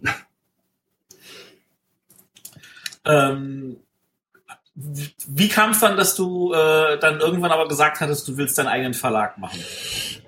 Also der, der, der, der, ursprüngliche Grund kam schon, kam schon aus dem, aus dem Ende von, von Hexagames ist das äh, entstanden, auch aus der Zeit, muss ich ganz ehrlich sagen, weil, weil ich gesehen habe, dass die, äh, die, die Sicherheit, die die Verlage bieten können, äh, was ein sicheres Jobangebot ist, ist halt nicht immer oder war damals nicht immer gegeben. Ja, es gab schon äh, manchmal einfach wirtschaftliche Situationen, die bestimmte Maßnahmen erforderten, die halt äh, für einen Angestellten nicht immer positiv sind. Äh, wenn man wenn man selber äh, verantwortlich ist und selber Hand anlegt, dann ist das zwar nicht einfacher, äh, aber äh, wenn wenn man dran glaubt, dass es was wird, dann äh, und es wird wirklich was, dann ist das gut, ja. Und das war, das war der Grund, einen Verlag zu gründen. Das heißt, das war schon, ich habe das mit einem Freund zusammen gemacht, äh, sehr, sehr in Nischenrichtung. Das heißt, wir haben damals äh, äh, Holzspiele gemacht äh, und äh, sehr engagierte Spiele. Äh, eines der ersten Spiele war Dicke Kartoffeln, oder das erste Spiel war Dicke Kartoffeln von der Doris Matthäus, die kennt ihr, glaube ich, auch. Aber sicher.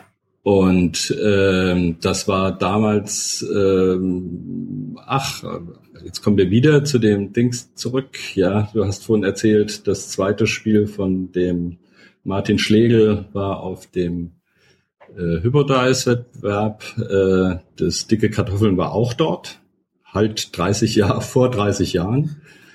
Äh, und äh, das fand ich halt so gut, dass ich gesagt habe, das sollte man unbedingt machen. Äh, auch wenn der, der wirtschaftliche Erfolg vielleicht nicht im Vordergrund steht, war, war das Sendungsbewusstsein von dem Spiel halt schon, schon sehr hoch. Es gab da, bei Dicke Kartoffeln gibt's einen ökologischen Sieger und einen ökonomischen Sieger. Äh, das heißt, äh, man guckte da so ein bisschen, dass es der Umwelt auch noch gut ging und, äh, und man musste natürlich auch darauf achten, wie das mit dem fin finanziellen Rahmen ist. Und so konnte das, äh, konnte einer beide Siege erringen, aber es konnte auch sein, dass es halt einen ökonomischen und einen ökologischen gab. Und Im Endeffekt, ja, du. Nee, nee, nee, erzähl das zu Ende. Das war nur noch ein Satz. äh, Das, das ist natürlich ein, ein, ein Riesenzusammenhang mit der Firmengründung gewesen. Also, äh, obwohl wir, obwohl ich natürlich äh, nur gute Spiele machen will oder obwohl jeder Verlag nur gute Spiele machen will, muss er halt zusehen, dass auch äh, ähm, das Geld irgendwo stimmt und das ist nicht ganz so leicht, wie, wie sich das viele vorstellen. Ähm, wie kamst du auf den Namen Abakus-Spiele? Das ist eine sehr witzige Sache. Ähm, Das ist, war ein bisschen Recherche. Wir suchten tatsächlich etwas weiter vorne im Alphabet. Äh, aber was kaum jemand weiß, ist, äh, was die meisten wissen, ist, dass Abacus äh, ein, äh, ein Rechenschieber ist. Äh, man äh, nimmt immer davon aus, man geht immer davon aus, dass es aus China kommt. Es ist aber tatsächlich so, dass die Römer, äh, egal wo sie her sie es hatten, auch äh, äh, den Abakus verwendeten, et etwas Ähnliches wie ein Abakus verwendeten ähm, und natürlich auch zum Rechnen verwendeten, aber sie verwendeten es auch zum Spielen. Und zwar ähm, haben die äh, römischen Legionäre wohl sich Kuhlen in den Sand äh, ge, gedrückt. Dadurch entsteht ein Brett mit äh, fünf, sechs, sechs Feldern auf jeder Seite. Man kennt es von dem Spiel Mancala. Das, oder es hat verschiedene Namen. Ich weiß nicht, kennt ihr es unter einem Gebräuchle? Mancala. Ja, ja, das Bohnenspiel. Das Bohnenspiel, genau. Das Bohnenspiel, das haben die tatsächlich, wenn, wenn sie eine Pause hatten, haben sie das auch, äh, haben sie das äh, einfach äh, im, im Sand gespielt mit irgendwelchen Bohnen und haben ähm, ja, haben gespielt. Nicht nur gerechnet, sondern auch damit gespielt. Und diesen Bezug fanden wir, fand ich halt immer sehr gut und deshalb gibt's den Abakus äh, im Abakus-Spielenamen. Heute, heutzutage im, im, im Zeitalter der Listen vor den Messen ist Abacus wirklich immer weit vorne und äh, wenn ich so eine Messeliste durchgehe, bei ja. Abacus lande ich dann noch, aber bei so Sachen, ja. die ganz weit hinten sind, ja. habe ich dann meistens schon wieder keine Lust mehr. To be honest, that was a real reason. ja. aber es ist auch wirklich äh, erstaunlich viele Verlage mit A anfangen. Da gibt's ja nicht nur Amigo und Abacus, da gibt's das ja auch noch Asmodee und Alea ja. und ADC äh, Adlung. ja. genau, ADC Blackfire. Ja. ja, die Liste könnte lang sein. Okay. Aber es hat ein, es hat einen Bezug und das war, das war mir auch genauso wichtig wie, wie das, das, das passt ja auch, wenn man ja. dann erstmal Holzspiele macht, muss ich sagen. Das, das war, ist richtig. Ja. Fühlt sich auch passend an. Ja. Ähm, was waren denn deine großen Highlights in den ersten Jahren? Ähm, also wir reden jetzt von Anfang der 90er, ja? Um das wir reden tatsächlich von Anfang der 90er. Ich glaube, unser erstes Spiel oder unsere ersten Spiele kamen 89 raus. Das war, wenn, wenn ich in den Holzbereich gehe, war das Piratenbillard. Äh, äh, das war Wikinger-Schach, äh, es war Perpetuum mobile. Das, da gibt es das. Das einzige, was wirklich überlebt, überlebt hat, ist Piratenbillard bis heute und auch sehr erfolgreich. Ähm, haben wir das, die, nicht bei Schlag den Rab gespielt mal? Das haben die gespielt und das hat richtig, äh, das hat richtig ein Feedback gegeben. Das, das war das Spiel äh, mit dem, mit diesem Stoff, wo man mit diesem, mit diesem. Genau von unten mit Schlägern Bälle über äh, ein, ein 8x8 oder ja, 8x8 Spielfeld äh, treibt. Es insgesamt hat zehn, aber das sind zwei Grundreihen, die dazukommen.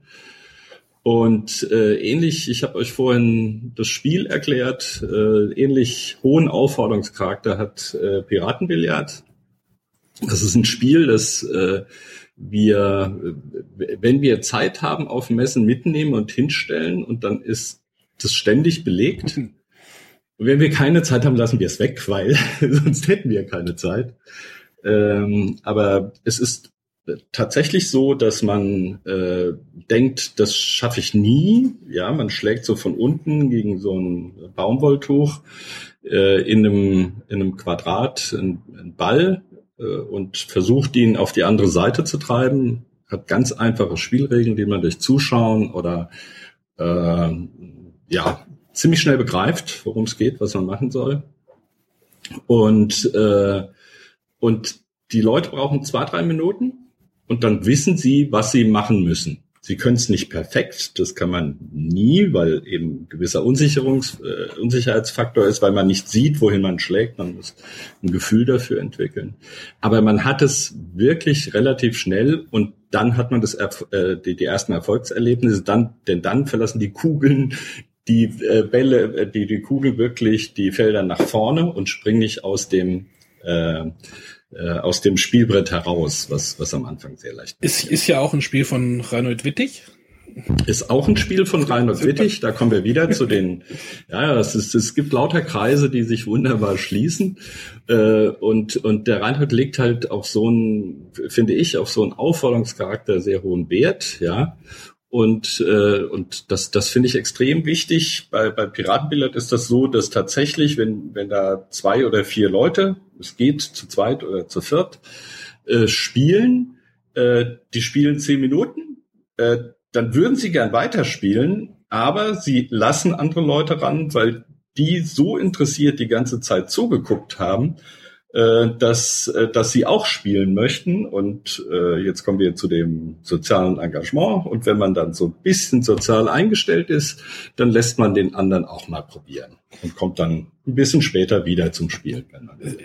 International spricht man ja manchmal auch von diesem Will Wheaton-Effekt, wenn er in seiner Show so ein ja. Spiel vorgestellt hat. Bei Raab ist das ja, ja sicherlich nochmal potenziert gewesen. Es, und habt ihr das denn gemerkt? Es war, ja, ja, es war eine schreckliche Erfahrung. Ähm, also äh, das Spiel ist relativ hochpreisig und, äh, und äh, dieser Vorstelleffekt hat eine unheim, also hat, ich weiß nicht, wir hätten 2000 Bretter in den nächsten zwei Wochen verkaufen können. Ja, äh, wir hatten vielleicht 100. Ja, also war nicht drin.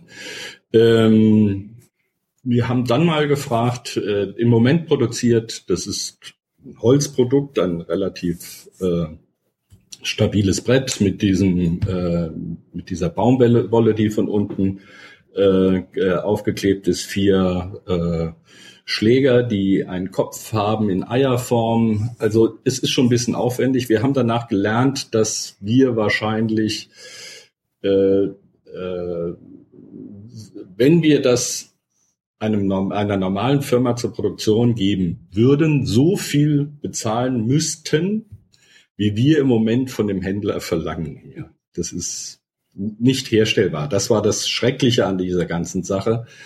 Ähm, es ist jetzt wieder auf ein Normalmaß zurück. Ja, wir verkaufen im Jahr, was weiß ich, äh, 200 Spiele, ja, und äh, und die können wir die, die kann das Pärchen, die das äh, in Handarbeit herstellt, die können die bewältigen. Krass. Und äh, ja, ja. Also ihr habt da das, nicht vor, vorneweg irgendwie eine Anfrage gekriegt, ob. Wir durften nicht, wir, wir durften nicht, das war Bedingung. Also wir, wir haben Info gekriegt, dass sie es höchstwahrscheinlich spielen, aber es durfte tatsächlich keine Info nach außen gehen. Sonst äh, wäre das Spiel äh, vom, vom aus dem Programm genommen worden. Die haben da immer so äh, Ersatzdinger gehabt. Äh, es durfte sich keiner von den kan Kandidaten durfte sich einstellen können auf, auf das Spiel. Das war der Grund. Ah, okay. Also es hat sogar Sinn, ist sogar sinnvoll gewesen, ja. Nur hatte das bedeutet, wir wir konnten es nicht ausnutzen. Wir, wir wussten nicht, was, was auf uns zukommt. Das war auch das erste Mal. Ja. Äh, ja. ja. ja. Schreckliche Zeit. Interessant. mich hat einfach mal interessiert, wie das so, dieses ganze Drum. Ja, ja, ja, ja, ja. ja. Also das ist das Schlimmste, was einem passieren kann, wenn man was verkaufen könnte und kann es nicht. Und das, das ist, ja. Aber der Effekt ist tatsächlich da. Ja, ja, ist ein Albtraum. Äh, der Effekt war natürlich, war wirklich gut, hat einen sehr, sehr hohen Bekanntheitsgrad dadurch bekommen und das, das, das muss man wirklich sagen. Das Fernsehen spielt, spielt schon eine große Rolle für den Bekanntheitsgrad von Spielen. Gab's denn, es gibt jetzt ja im ZDF auch diese äh, Spielesendung, gab's da auch schon Spiele von Abacus? Nee, nee, nee. Da sind sie jetzt, äh, da, da, da, bei, bei Raab waren das eher so wirklich besondere äh, Sachen und äh, nicht so, so, ja, nicht etwas, was man überall findet. Und äh, diese äh, Kerner-Geschichte ist ja eher so auf sehr leichte Zugänglichkeit, was ich auch gut finde. Äh, aber es ist, äh, es wird in, in Großspielen hergestellt und sie gehen im Moment, äh, wenn du guckst, das meiste sind äh, äh, große Verlage mit mit starkem finanziellen Hintergrund. Ah, okay. vorsichtig. Ja, ich, ich, ich gucke das immer gerne mit meiner Tochter tatsächlich. Die findet ja. halt da voll drauf ab. Also ja, super. Ich finde jeden, den wir zum Spielen bringen können, finde ich gut. Egal wie. Selbst durchs Fernsehen. Wenn man nicht spielt. Ne? Wenn man nicht spielt. Spielen ist besser, ganz klar. Ja. ja. Wir waren bei den Highlights am Anfang, ne? Mhm. Genau. Also dazu gehörte natürlich äh, äh, Piratbillard, deswegen sind wir so weit äh, abgeschwiffen. Aber es gehörte auch äh, das erste Airlines dazu. Das hat uns schon viele, viele Spieler gebracht, die das sehr mochten und einen gewissen, gewissen Namen eingebracht. Ähm, man, es gibt noch ein Spiel aus äh, der relativ ersten Stunde, das war dann so 93, 94, kam tatsächlich noch, äh, zuerst hieß es Volle Lotte, heute heißt es Toto dazu. Äh, ein sehr, sehr einfaches äh, Kartenwürfelspiel. Kommen wir wieder zu Würfelspiel zurück, ähm, was sich bis heute sehr gut verkauft. Das waren so die Anfangserfolge, die wir, die wir hatten. Ja. Und jetzt so, ich meine, wir hatten ja vor ein, zwei Jahren hatten wir ähm, 25-jähriges Bestehen gefeiert gehabt. Ja. Ähm, was würde jetzt so auf diese Verlagsgeschichte sagen, war der allergrößte Erfolg?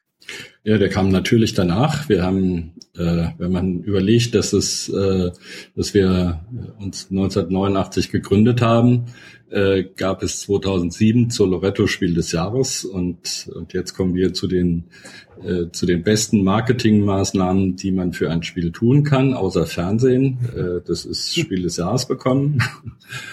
ähm, haben wir sehr, sehr viel gelernt, weil, weil äh, da, da, passieren einfach äh, andere Dinge. Ja, man bekommt Zutritt äh, zu Räumen, in die man normalerweise nicht reinkommt, auch zu, zu Personen oder zu Firmen.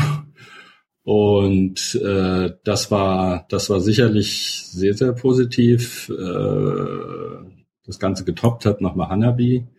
Äh, erstens, weil es äh, genauso überraschend kam und zweitens, weil da einfach äh, andere nochmal größere Stückzahlen aufgerufen wurden, äh, während äh,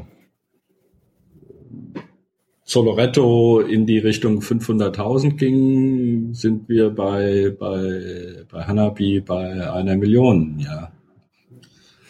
Und, und das sind, äh, das, das muss man einfach so sehen, das sind äh, sehr gute Zahlen und äh, da, da, da muss man zufrieden sein und da, da hat man, hat man dann wieder ein bisschen Spielraum, wo man ein bisschen was äh, in den nächsten Jahren dann machen kann. Das haben wir denke ich, auch dann immer wieder ausgenutzt. Bei, ähm, bei Zoloretto hat es halt äh, fünf Jahre gedauert, bis Hanabi kam.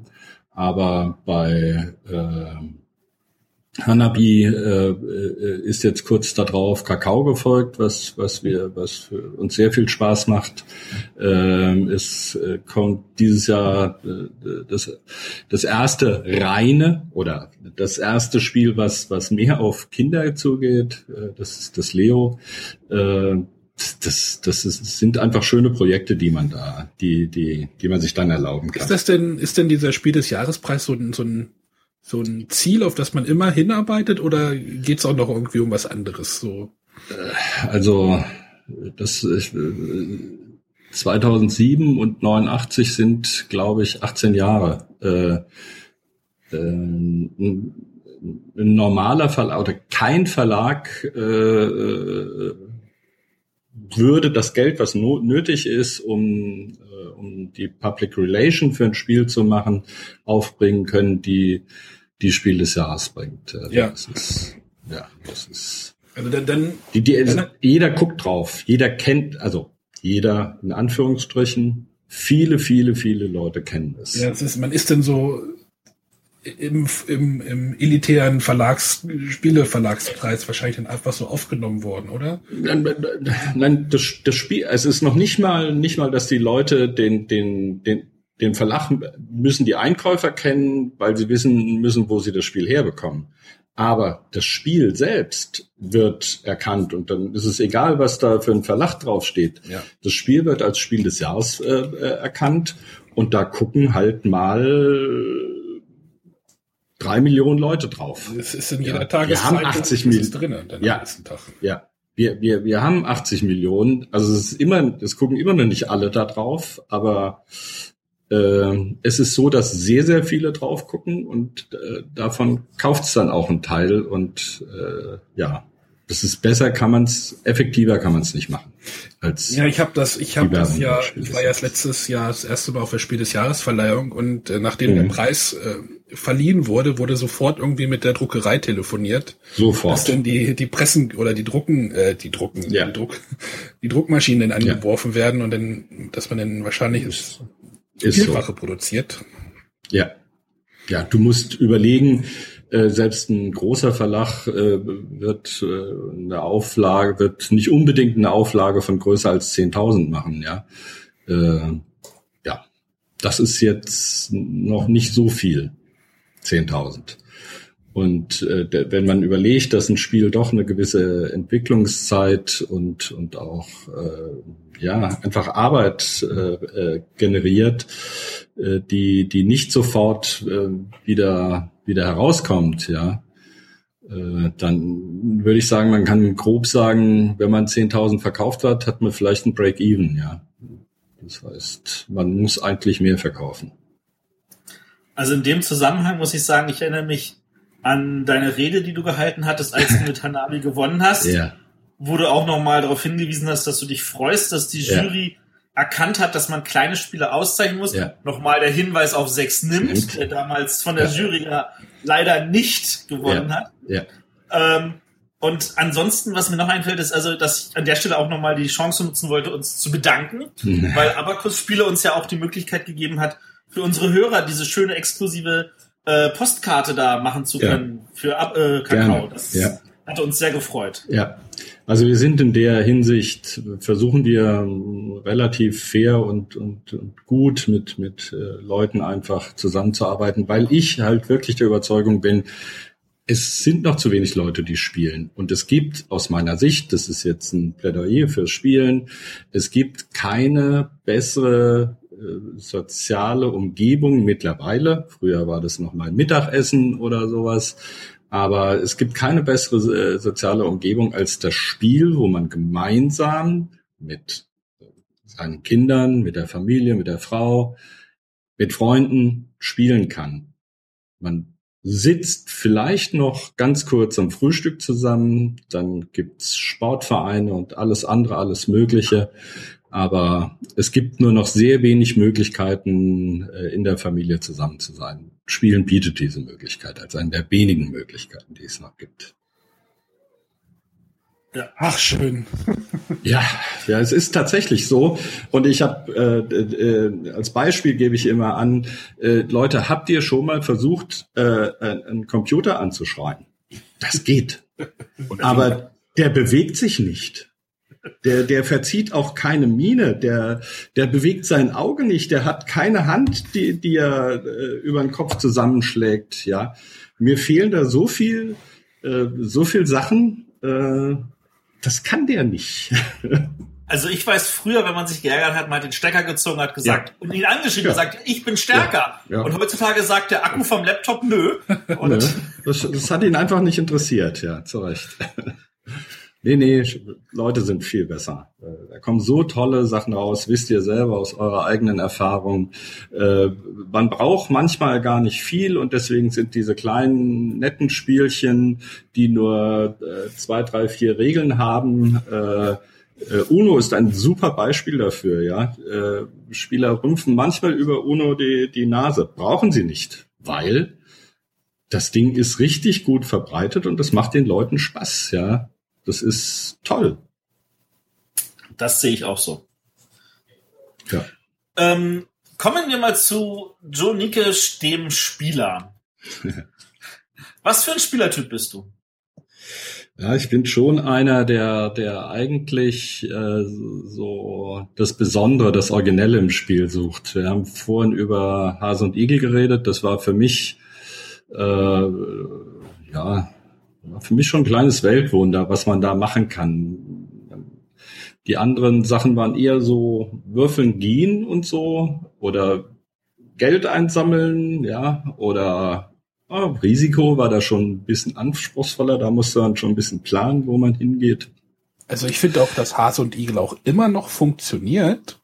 und dieser Mechanismus eigentlich nicht so viel benutzt wurde mit diesen Karotten ausgeben, wie weit gehe ich vorwärts und was. Originäre Mechanismen sind sehr schwer zu kopieren, ja. Das ist, dann, dann ist es das gleiche Spiel, aber die Leute versuchen ja mittlerweile heute wirklich äh, zu variieren, ja, damit man nicht den Vor Vorwurf des Plagiat, Plagiates kriegt. Und, äh, und äh, so originäre Sachen, äh, da würden die Leute sofort sagen, das ist genauso wie Hase und Igel, ja. ja. Ich glaube, das ist der Grund. Aber spielt Hase und Igel. Hm? Ja, aber spielt Hase, Hase und Igel. Ich hatte, wie gesagt, ich hatte es mir neulich, oder neulich, naja, vor einiger Zeit ja. gekauft und äh, da habe ich es halt gespielt, das hm. erste Mal. Und es wirkte ja. tatsächlich noch modern auf mich. Ja.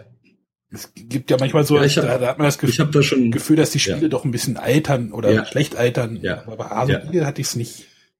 Also ich muss jetzt dazu sagen, dass ich auf deiner Seite stehe und das gleiche sagen würde wie du, nur ich habe es auch schon anders gehört von Leuten, die sagen, es sei integriert. Ich sehe das auch nicht so. Ich sehe das auch nicht so. Es ist immer noch sehr, sehr originär und, und äh, hat immer noch ein sehr, eine sehr, sehr hohe Tiefe. Diese Tiefe, das, das brauche ich eigentlich auch im Spiel. Und von daher würde ich sagen, bin ich schon eher so ein, so ein Spielertyp, der äh, vor dem so eine kleine Welt entsteht. Also es ist, kann schon ein bisschen komplizierter ruhig sein, ja. Ähm, äh, ja. Nun ist Hase und Igel, um mal noch einen witzigen Fakt dazu, das ist ja auch bei Abacus-Spiele mal erschienen.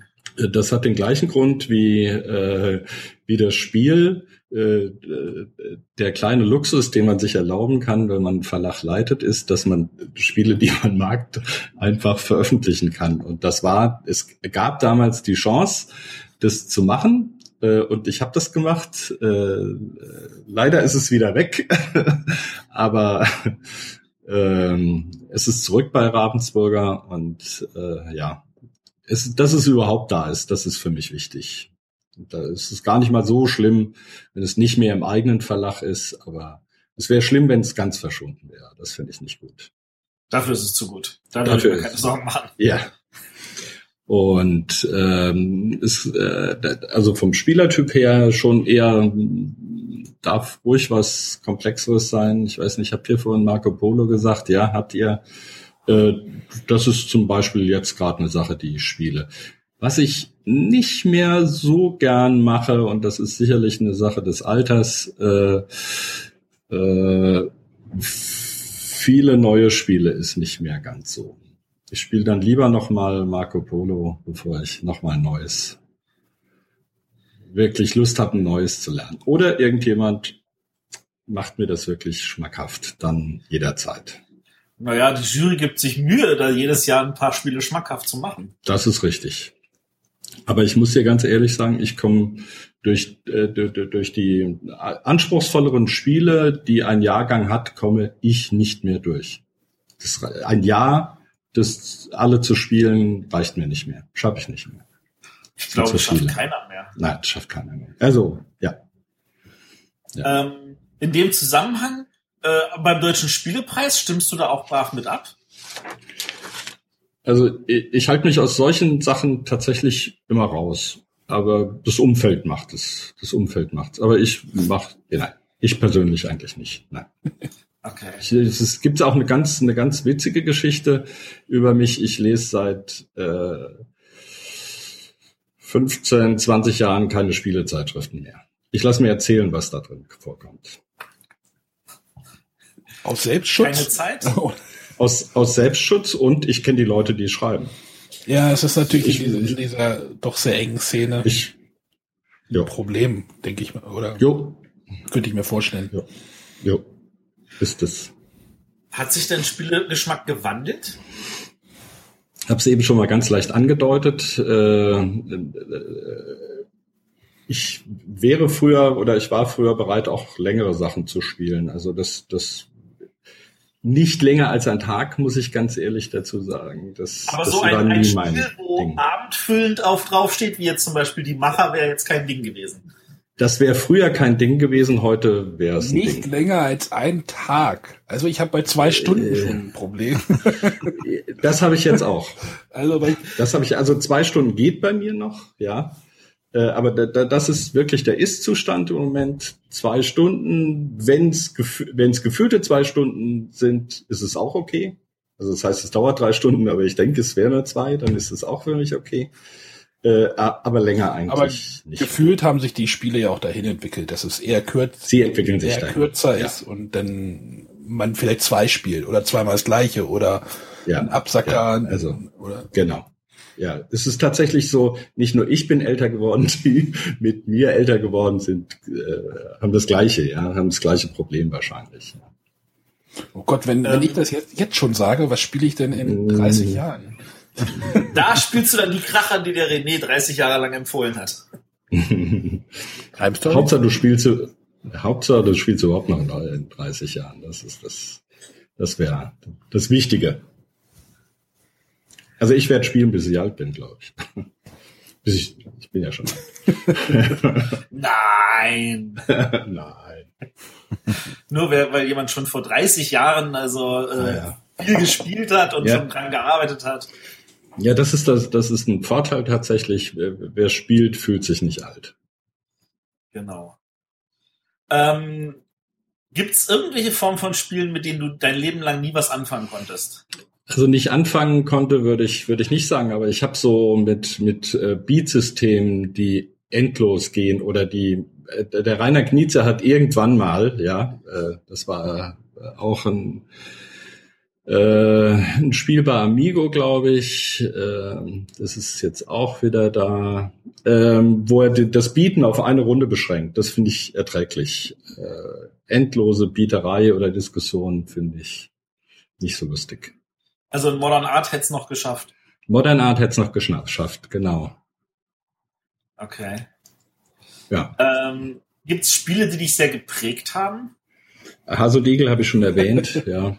Die Hasod Eagle sind das ist, ist witzig, aber äh, ich führe da wirklich sehr, das hat viel ausgelöst, ja. Und wenn man das so, so, äh, andere Leute würden vielleicht Risiko sagen, aber für mich war das, war das tatsächlich das. Oder ja.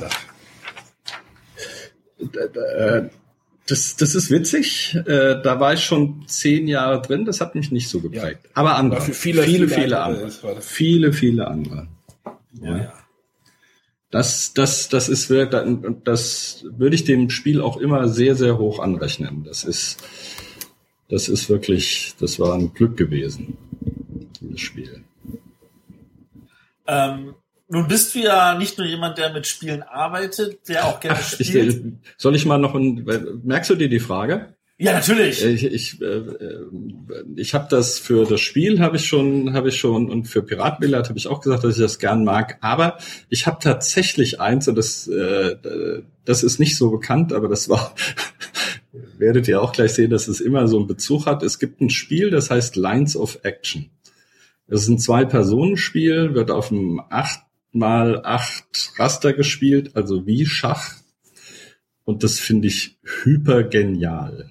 Ja, das hat ein, eine, eine Bewegungsstruktur, die sich mit den Spielsteinen, die Spielsteine sind alle gleich, jeder hat äh, seine Farbe und hat acht Stück. Und äh, die, die Aufgabenstellung ist ein bisschen ungewöhnlich, die ist ein bisschen anders. Die besagt einfach, dass du deine äh, Spiel, nein, 16, warte mal, zwölf, zwölf, zwölf Steine hast du und du musst die Spielsteine von zwei gegenüberliegenden Reihen zusammenführen zu einer Gruppe. Und das absolut Geniale finde ich, also du musst sie bewegen. Sie bewegen sich auch so viel, wie Steine dran, dran sind und überspringen darfst du nicht. Aber das Geniale bei diesem Teil ist, dass du kannst andere Spielsteine auch schlagen, also vom Gegner schlagen. Das, und das finde ich das Geniale, erleichtert ihm aber natürlich auch das Zusammenführen seiner Steine. Er hat einfach weniger Steine zusammenzuführen. Das fand ich immer eine ganz hervorragende Sache, wie man so konzentriert und mit so einfachen Mitteln äh, ein, ein so geniales Spiel machen kann, äh, habe ich heute noch große Bewunderung für. Claude to See, Lines of Action. Das kam, glaube ich, damals bei einem Taschenbuchverlag raus, oder? Das kam tatsächlich bei Hexer Games raus, weil ich damals da war. Und äh, äh, das war in einer äh, Holzversion gewesen. Ähm, und äh, ja, war leider nicht der Erfolg, den er, den er hätte sein können. Wir haben es auch noch äh, bei, bei Abacus dann ein, ein, paar Jahre vertrieben, so die Anfangsjahre.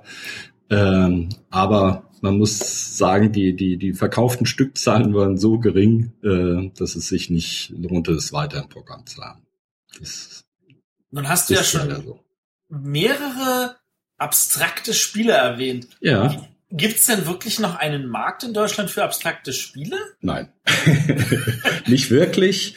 Äh, das, was nicht heißt, es, es gibt immer so, so, so eine Aussage, man, man sagt, äh, haben äh, abstrakte Spiele eine Chance? Nein, generell nicht. Das heißt aber nicht, dass ein, das ein oder andere Spiel, das abstrakt ist, zum Erfolg wird. Äh, Blokus war so eine Sache. Es gibt noch so ein, zwei Sachen, äh, wo es einfach Ausreißer gibt. Ähm, vom einfach Rainer Knizia, einfach genial, das meinte ich, ist auch so ein Beispiel dafür. Aber äh, es gibt nicht die Masse. Das sind einzelne, einzelne Spiele, die akzeptiert werden und wo man das auch nicht vorher genau weiß, ob das ein Erfolg wird. Aber es ist für, man kann das nicht vergeneralisieren. Das geht nicht. Möchte der Verleger da nicht einfach sagen, ich nehme dieses abstrakte Spiel und stülpe da ein Thema drauf. Ich meine, dieses Lines of Action, da könnte man noch ein wunderbares Thema rein. Ein Feuerwerksthema könnte man drauf machen. Ne? sehr gut, sehr gut. Äh, man, man versucht das, wenn das geht. Äh, jetzt könnte man das mangelnde Kreativität nennen, wenn das nicht klappt. Äh, äh, man hat aber manchmal auch das Gefühl, äh, dass man, dass wenn man das macht, die Leute es merken und dann auch nicht mögen. Also man muss ein super Gefühl haben. Bei Hanabi hat das geklappt, ja. Ich, ja, das, das war völlig okay, ja. Aber es klappt auch nicht jedes Mal, wenn man ein Thema drauf Ja, The das, Game ist, ein, das ist nicht Game das, ist zum Beispiel ja. ein anderes Beispiel, wo es, wo denn, wo denn gesagt wird, wieso ist da ein Thema drauf? Ja. Ist doch nicht nö. Ja. Also, ja. Ich glaub, das ist ein ja. Das Spiel ist gut, egal ob ein Thema drauf ist oder nicht, ja. The Game. The Game, ja. ja. Ähm, jetzt bist du halt, wie gesagt, nicht nur ähm, jemand, der in dem Bereich arbeitet oder auch nur Spieler, sondern du bist auch noch ein Sammler. Wie viele Spiele hast du in deiner Sammlung?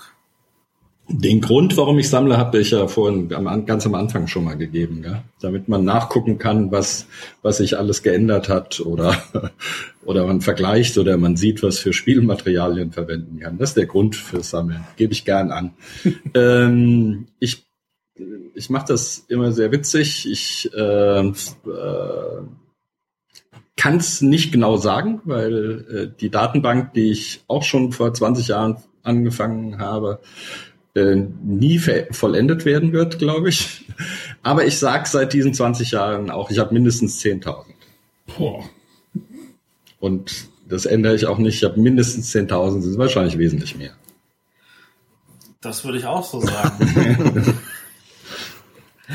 Ähm, was ist denn das seltenste Spiel unter diesen mindestens 10.000?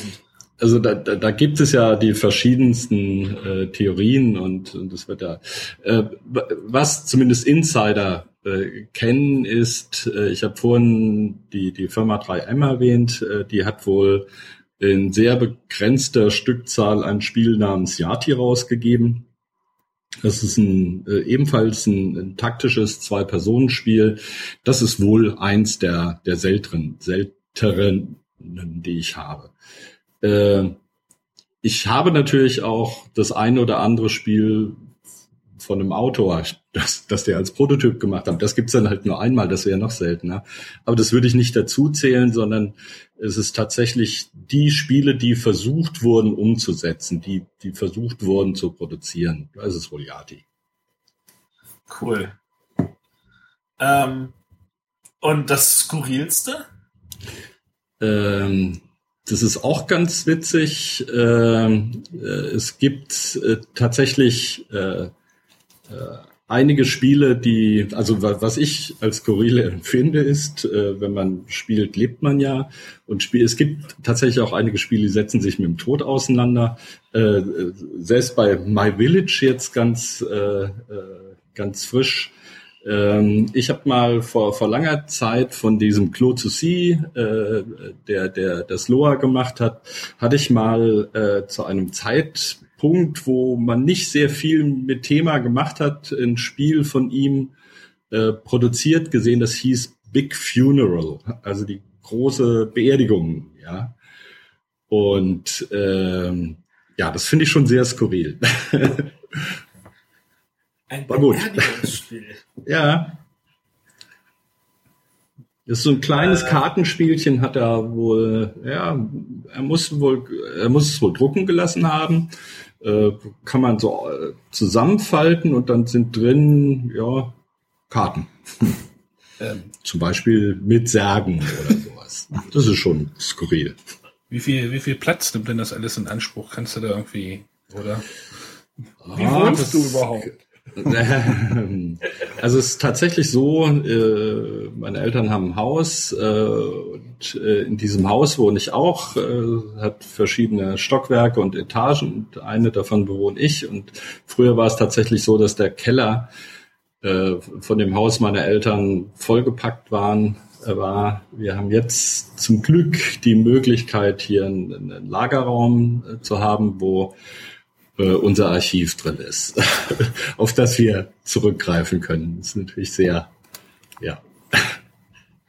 Also Keller, da, da hätte ich ja immer Angst, wenn irgendein Unwetter kommt, dass das alles über. Es ist, ich, ich kann dir ganz ehrlich sagen, es ist mehrfach äh, überflutet gewesen und äh, das, das waren nicht so schöne Zeiten. Also wenn, ich weiß nicht, das wird nicht jeder nachvollziehen können, aber Leute, die Spiele mögen, äh, die, äh, wenn man denen erzählt, man hat ein Spiel, was man mag und äh, da, da ist der Boden weich und äh, der, der Spielplan biegt sich durch. Das ist schon ein ziemlich traumatisches Erlebnis. Das ist einfach nicht gut. Und das war ein paar Mal leider so. Äh, Wir haben dann, als das dann rauskam, haben wir rausgefunden, woran das lag. Ähm, Bei sehr starken Regenfällen ist das leider passiert. Ja, Oh Mann. das war die traurige Geschichte. Versuchst du dann das Spiel wieder neu zu besorgen irgendwie? Äh, ja. ja. Das ist da, ich, äh, ich habe zu, zu sehr vielen von den Spielen habe ich, äh, habe ich tatsächlich äh, eine kleine Anekdote oder habe ein, äh, hab eine Beziehung oder ein Erlebnis äh, dazu. Ähm, das finde ich eigentlich auch ganz, ganz sympathisch. Es gab mal von Schmidt-Spiel, das war ein Alex Randolph-Spiel, da ging es um eine Prinzessin. Äh, Das, das fand ich immer so toll, weil das konnte man so schön erzählen. Das Spiel hat man ausgepackt und dann war wirklich, waren Türme da und auf einem war die Prinzessin, auf dem anderen war ein Drache. Und ähm, wenn man wieder versucht hat, das Spiel äh, alles zusammenzubauen, ging das nicht mehr sauber in die Schachtel zurück. Erzähle ich immer wieder gerne. Gibt's auch heutzutage noch. Es ist jetzt nix, ja, ja, ist nix gegen Schmidt oder so, sondern ja, da ist einfach irgendwas vergessen worden. Das So. war ja auch ein anderer Schmidt-Verlag damals. Ja, ja, ja, das war ein anderer. Das stimmt. Der Ja. war wo ganz anders. Wie, wie, wie, wenn man das so sieht, dass so ein, so ein großer Verlag wie Schmidt, dass der dann pleite geht und dann von einem anderen Verlag aufgekauft wird. Ähm, tut das dann auch in so in der Spielerseele weh oder denkt man sich, oh, Das ist ein bisschen schwierig, ein bisschen schwierig zu beantworten. Äh, Also ich finde immer, wenn, wenn Tradition oder wenn irgendwas zu Ende geht, finde ich das eigentlich immer generell traurig. Aber in dem Fall ist ja fast alles aufgefangen worden. Ja, also die, die Spiele gibt's ja weiterhin. Äh, Mensch, ärger nicht, nicht halte ich für sehr, sehr wichtig, dass es das heute noch gibt, ja. Und, und auch so, wie es heute geführt wird, äh, mit dem Zusammenschluss mit Hans im Glück und, äh, und ähm, mit den drei Magiern, äh, finde ich das eigentlich, hat, hat keine negative Wendung genommen, sondern eine positive. Ja, na gut, der, der Name Platz ist vom Markt verschwunden. Der ist verschwunden, ja. Ja, Aber, aber Ja. für die Normalbürger ist das ja. ist Schmidt das wichtige, wichtige Das Name. Logo hat sich das, zum Beispiel ja nicht verändert, oder? Also als Kind Ja. hatte ich immer diese, diese drei Streifen oder was es sind. Also kaum merklich. Äh, tatsächlich ist es so, dass sich Logos immer mal äh, verändern. Auch von Ravensburger gibt's ja, was weiß ich, 20 verschiedene Logos. Ja, äh, das merken wir gar nicht so bewusst, wie sich das ändert. Da ändert sich mal ein Strich oder äh, bei, bei, bei, bei Schmidt war es die Farbpalette oder so, ja, die ein bisschen in den Vordergrund getreten ist. Müsste man deswegen habe ich die Sammlung, damit ich nachschauen kann, wo, was sich da geändert hat. Wieder einen Grund gefunden, es zu rechtfertigen. Ja, du scheinst dich öfter mal zu rechtfertigen. Das, das, das ist tatsächlich so, ja. Also es kommen sehr viele Leute, die dann äh, uns hier besuchen und sagen, ja, äh, darf ich meine Frau mitbringen? weil im Vergleich dazu ist äh, meine Sammlung ja gering. Ach so, jetzt. Du siehst, wir haben alle so ein, so ein gewisses äh, Rechtfertigungsproblem in Richtung Spielesammlung. Hat denn deine Frau ein Problem mit deiner Sammlung? Also ich gehe jetzt nicht davon aus, weil sie ist ja noch mit dir verheiratet. Ja, also sie hat schon, sie hat schon mehrfach deutlich gesagt, dass es eigentlich zu viel ist. Aber sie hat es tatsächlich irgendwann dann ak akzeptiert, sagen wir es so. Das ist doch was. Verstehen ähm, kann man das, glaube ich, nicht. man muss ja, froh sein, dass man to toleriert wird. Ja. Ähm, du bist ja auch Mitglied beim ESG, oder? Tatsächlich, ja. Ich bin auch bei der SATS ähm, Mitglied und äh, das liegt einfach daran, dass ich solche Sachen, wo sich Leute äh, engagieren, gerne unterstütze. Aber jetzt deine Frage noch? Ja, das ist ja, das, war spannend. Das wusste ich nicht, dass du bei der Satz bist. Ähm, versuchen wir unseren Hörern nahezubringen, was die ESG ist, was sie macht und äh, was man da als Mitglied von hat. Ja, jetzt, äh, äh jetzt dafür bin ich wirklich das schlechteste Beispiel, weil ich äh, also bei der ESG ist es so, dass ich mich aus äh, zeitlichen Erwägungen einfach nicht einbringen kann. Und das wissen die aber auch. Das ist äh, eine reine äh, finanzielle Unterstützung, dass ich da meinen Beitrag zahle. Äh, ich habe das mir für die Zeit äh, mir aufgehoben, wo ich eventuell ein bisschen mehr Zeit ha habe und, und da auch ein bisschen mehr machen kann. Äh, bei der Satz wäre es sogar kontraproduktiv, äh, wenn ich mich da einbringen würde. Da halte ich mich bewusst raus. Ja, das ist das ist eine. Äh, äh, ich habe nicht sehr viele Spiele selber erfunden, aber ich habe äh, auch aus der Grundüberlegung raus, dass man, dass man eigentlich, äh, wenn man was beurteilt oder wenn man was macht, dann sollte man auch wissen, worüber man äh, redet und, und was die Leute dabei äh, empfinden oder was sie durchmachen. Äh, das halte ich halt für wichtig und deswegen äh, ja, bin ich da halt ja unterstützendes Mitglied.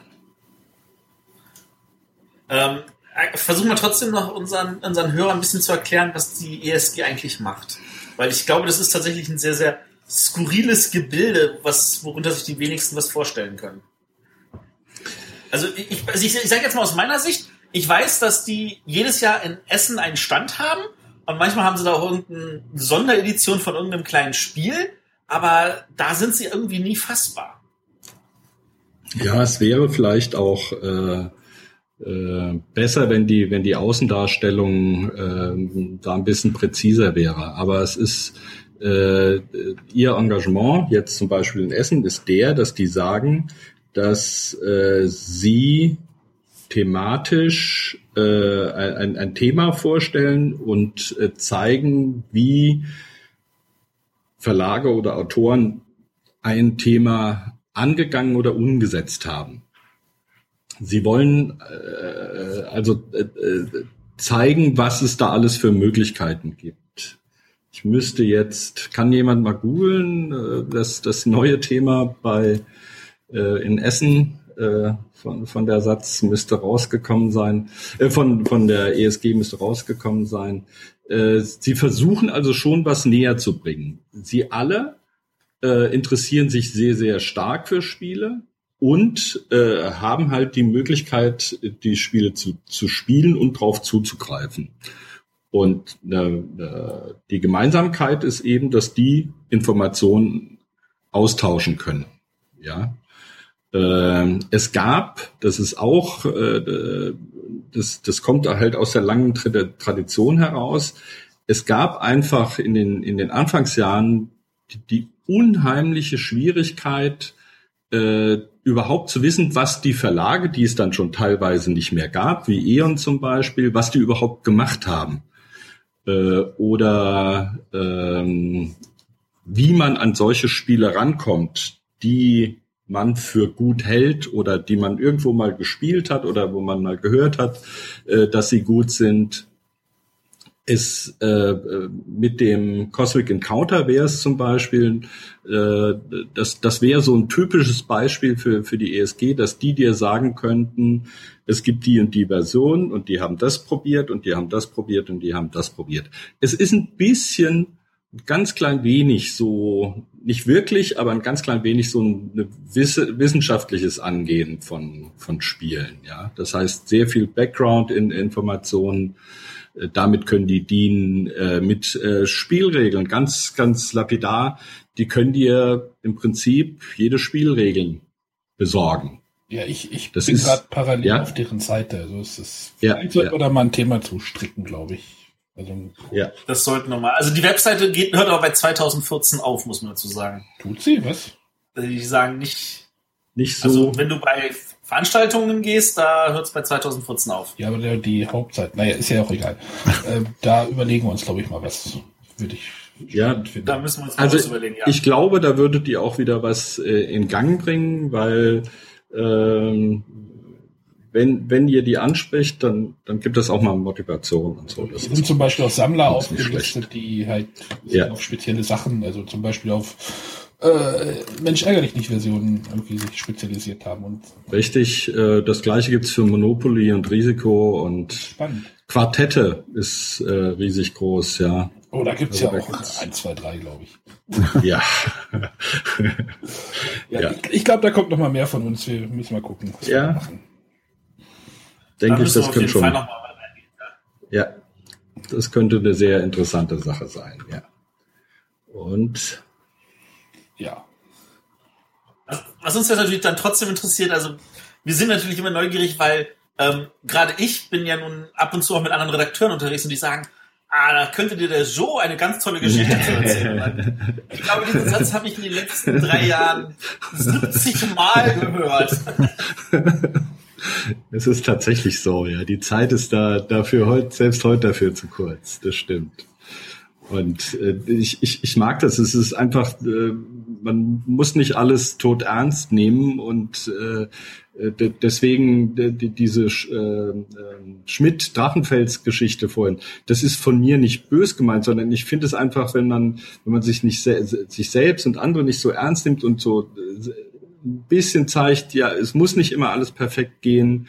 Da, da kann, kann auch so ein Klapp, wo jeder sagt, oh Gott, wie können die, ja, wie, wie können die das machen? ja, kann halt da auch mal passieren. Ist überhaupt nicht tragisch, müssen wir nicht immer so, so tot ernst nicht nehmen. Nicht so ernst nehmen, bringt mich gerade auf eine Idee. Also ich bin jetzt gerade innerlich in meinem Kopf die, letzte, die Abacus-Spiele durchgegangen der letzten Jahre. Ist das ja. eigentlich auch bei euch so ein, so ein Thema? Nehmt die Sachen nicht zu ernst? Es ist tatsächlich so, wir sind so, wir gehen sogar da, da, dazu über, das mittlerweile reinzuschreiben. Äh, ähm, also wenn du in, in Limes steht zum Beispiel, Limes kannst du äh, die Züge deines äh, derjenige, der zuerst spielt, kopieren. Ja. Äh, das ist nicht Sinn von Spielen. Klar will ich gewinnen, aber ich will doch nicht gewinnen, indem ich ein Unentschieden erreiche, indem ich die die die die die äh, die, die Züge meines meines Partners kopiere. Ja, die Leute kommen manchmal auf solche Ideen ich finde, das gibt das Spiel nicht her. Das Spiel hat was ganz anderes, ja. Die, die, die, die, die, das soll ein bisschen, bisschen ja, Spaß in Ich dachte Leben jetzt gerade, hier liegt gerade so ein Hoax. Hoax ist nicht wirklich ernst zu nehmen, ja. Wenn man Hoax völlig ernst nimmt, ist das ein strohtrockenes Spiel. Ja. Hier liegt gerade so ein Game of Trains rum, was so ganz viele Anspielungen ja. hat. Ihr ja. habt das Leo ja. rausgebracht, was so eine lustige, diese Löwenmähne. Ihr habt dieses Ab in die Tonne zum Beispiel. Ich, ich sage jedem Grafiker, mit dem wir arbeiten, sage ich, äh, über jeden Gag, den du Bayern steuern kannst, freuen wir uns persönlich genauso wie du. Nein, das, das, das muss sein, das, das sollte nicht muss sein, das sollte einfach sein. Ja, das sollte einfach sein. Ich weiß, dass ich sehr, sehr viel gelacht hatte mit meinem ersten Abakus-Spiel und das war mhm. äh, von Friedemann das Wucherer. Ja. Äh, ja. Das ist, das waren ja wirklich schöne Grafiken und dann hat man halt Super. die Rockband mal einzementiert und ja. solche Sachen. Das ja. Es gibt, äh, es gibt sehr viele von diesen Sachen und das, das gehört mit zu den Geschichten. Es gibt bei Amigo zum Beispiel ein Spiel, das heißt Capone. Einer von den äh, Godfathern soll irgendwie Ähnlichkeiten mit mir haben. Ist rein zufällig. Das hatten wir dieses Jahr schon auf dem Tisch. Siehst du? Hast du rot gespielt? Ich bin gelb. Ich bin ah, immer gelb. ah, sehr gut. Dann war ich bei dir. Äh, du landest aber auch gleich zementiert im Hafen. Kannst du gleich sicher sein. Ja, ja, ja, ja. ja. Genau. Das ist übrigens auch, äh, ja. Man Schönes Spiel, weil es auch bis zu sechs funktioniert. Ja, das stimmt. Das ist auch zum Beispiel so eine, so eine Amigo-Geschichte, die ich machen durfte. Und da, da gibt es halt, wir, wir, ich würde gar nicht auf alle Spiele kommen, wo ich sage, die fand ich alle super gut oder so, ja. Und Spiele haben auch ihre Zeit, das muss man auch sagen.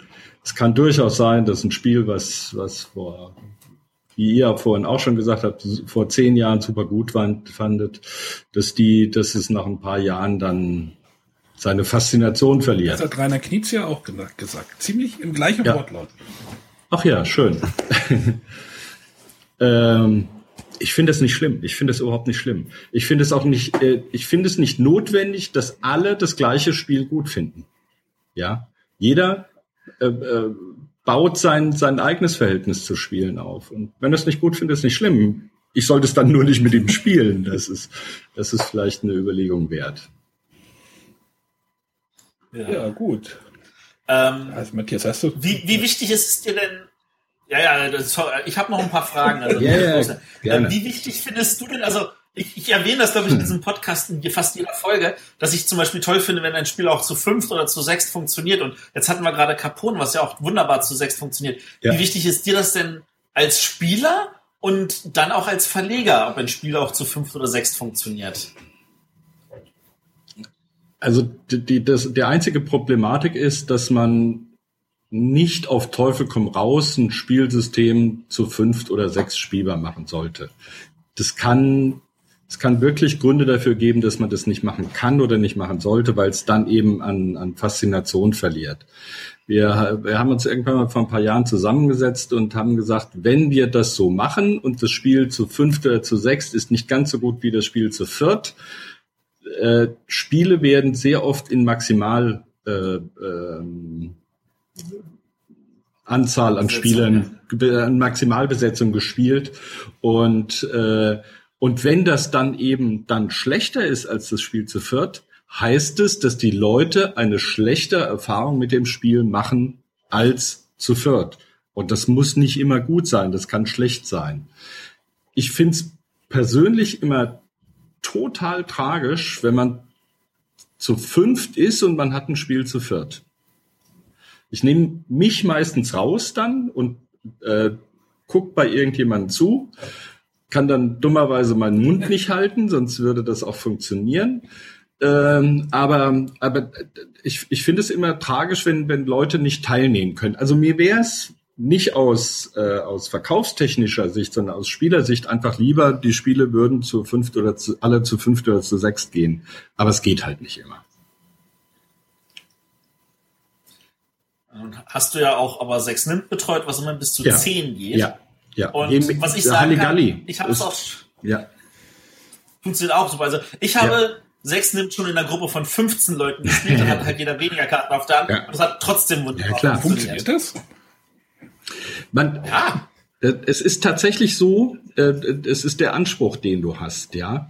Ähm, wenn du, wenn du viele Leute hast, die Interesse da, da, da, äh, an einer Sache haben und die irgendwas fasziniert, dann kannst du wirklich teilweise auch, äh, kannst was brechen und kannst einfach mehr Leute dazu nehmen, als es eigentlich verträgt, ja. Und die Leute haben trotzdem Spaß. Ich sage immer, mindestens 50 Prozent von dem Spielspaß bei einem Spiel kommen nicht vom Spiel selber, sondern die kommen von den Leuten drumherum. ein Spiel kann eine gute Grundlage äh, äh, bringen.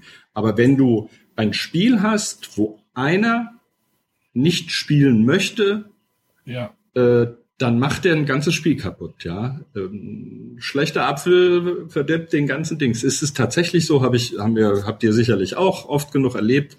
Äh, das ja. ist der einzige Grund, wo ich sage, mh, hm, dann muss ich ein Spiel nicht zu Ende spielen und äh, dann, dann gehe ich vielleicht auch weg, obwohl ich sehr gern spiele. Ja, also das. Gibt es ein Spiel, das du gerne gemacht hättest? Oh, ich glaube, da gäbe es einige. Also ähm, äh, man muss dazu sagen, ich, ich äh, hätte wohl auch die Chance gehabt, eine ganze, eine ganze Reihe von Spielen, die dann sehr erfolgreich sind, zu machen. Ein schönes Beispiel ist da äh, Barbarossa. Es ist tatsächlich die Zeit, wo ich den Klaus Teuber äh, kennengelernt habe in Dieburg und der wohnt ja nicht sehr weit davon entfernt. Und ich habe das tatsächlich gesehen als Prototyp und ähm, es hat mir ausgezeichnet gefallen. Der Verlag war damals nicht in der Lage, die Knete äh, für das Spiel in einer akzeptablen Form äh, zu besorgen und das Spiel auf den Markt zu bringen. Das, das ging damals nicht. Ja, Ass hat's dann gemacht. Äh, wir wissen heute, was das bedeutet, äh, äh, wenn wenn irgendwelche Stifte nicht funktionieren oder äh, wenn Knete gegessen wird und äh, alle sagen, sie haben mein Kind umgebracht, ja. Äh, es war einfach eine, eine technische Sache, die das nicht möglich machte, ja. Aber da gab's, gäb's bestimmt. Ich hätte natürlich gern, gern Siedler gemacht. Ich hätte natürlich gern, äh, gern äh, Carcassonne gemacht. Nicht, weil das Riesenverkaufserfolge sind, sondern weil es die meisten Leute zum Spielen gebracht hat. Ja. Das ist viel wichtiger, dass, dass wir, dass wir Leute zum, dass, dass Leute Spiele akzeptieren und, und ein bisschen sexy finden, ja.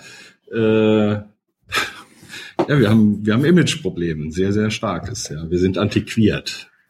Ja, es ist, ja, ist ja, leider so, ja. Und wir ich habe mir heute einen Vortrag an, anhören ja. müssen, ja. weil das Brettspiel-Podcasts viel erfolgreicher sind als Häkel- und Näh-Podcasts. wow. Immerhin. Immerhin. Die haben wir überholt. Die. Ja. ja.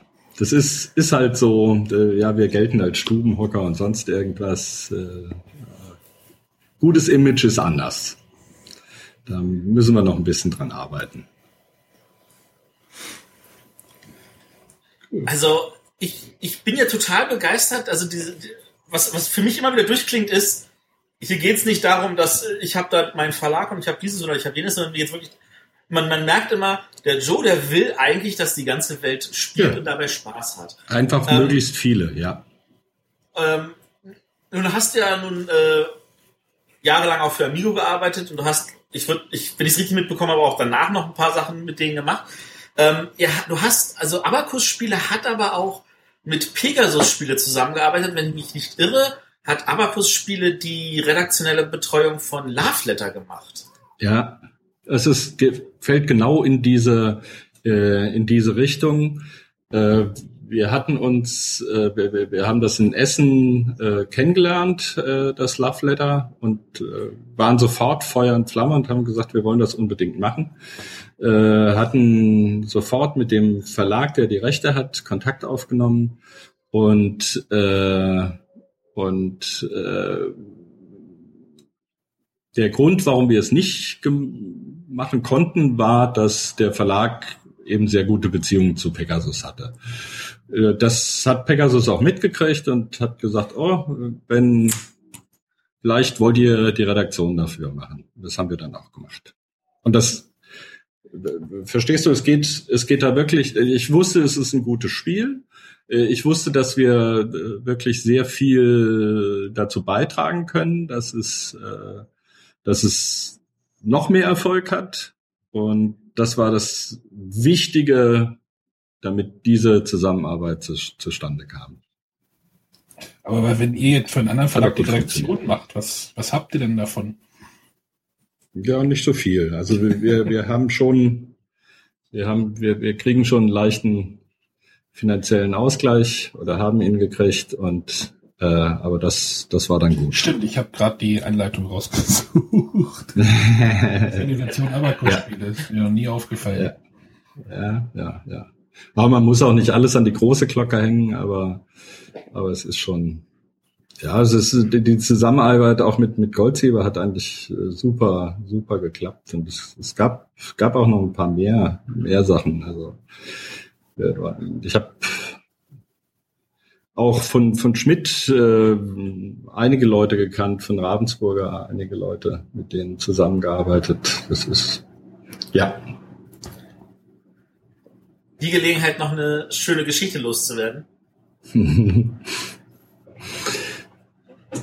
Also als, äh, das ist aber gar keine schöne Geschichte.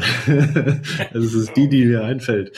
Also äh, es ist tatsächlich so, als ich, äh, als Schmidt noch in München war, war der Roland Siegers bei Schmidt und wir haben tatsächlich äh, äh, mit Regeln und Spielen zusammengearbeitet, aber auch auch äh, im Sport zusammen gespielt und ich habe mir tatsächlich damals die Achillessehne gerissen, als ich da unten war. Das war nicht so, aber sehr prägend, muss ich sagen. Seitdem bin ich, äh, leide ich bei jedem mit, der sich die Achilles, Achillessehne reißt. Ich glaube, Nürnberger Tormann hat es jetzt vor kurzem, er hat ein anderes gehabt. Äh, der Lothar Matthäus hat, glaube ich, äh, mit seiner Achillessehne zu tun gehabt. Ich leide da bei jedem mit. Aber das heißt, du hast mehr Zeit zum Spielen, wenn du dich nicht bewegen kannst. ich, es kam keiner zu mir ins Krankenhaus. Ich habe wirklich sehr lang gelegen. Ja, damals war das noch nicht so so leicht irgendwie zum äh, zum Heilen und das ja, ich, ich, ich hatte da kaum jemanden, der mit mir gespielt hat. ja, nee, das war eher nicht so gut. Aber es passieren halt nicht nur positive Dinge, man muss auch mit den negativen zurechtkommen das ist, ist schon okay. Ja. Eine positive Geschichte fällt mir zum Schluss nicht ein. Das ist doof. Ach. Ach. Weiß ich nicht, vielleicht mal ein paar schöne Stichpunkte geben. Ja, Zum Beispiel, was auch ganz toll von euch ist, ist ja Mama Mia. Mm. Das ist ja auch ein ganz klasse Uwe Rosenberg-Spiel zum Pizza belegen. Das stimmt. Ähm, da, da habt ihr zwei verschiedene Versionen. Wie kam es denn dazu? Also das, das ist wirklich, äh, wirklich sehr, sehr interessant, weil äh, Mamma Mia hat einen, einen sehr originären äh, Mechanismus.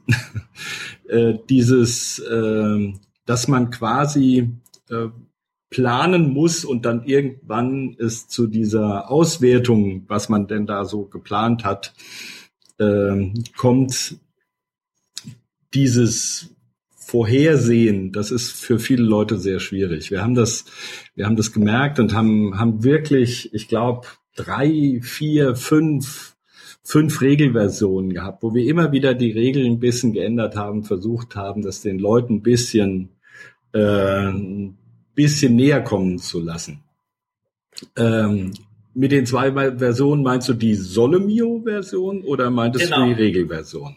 Dann muss ich. Nee, ich meinte jetzt Mamma Mia und Sole Mio. Ja.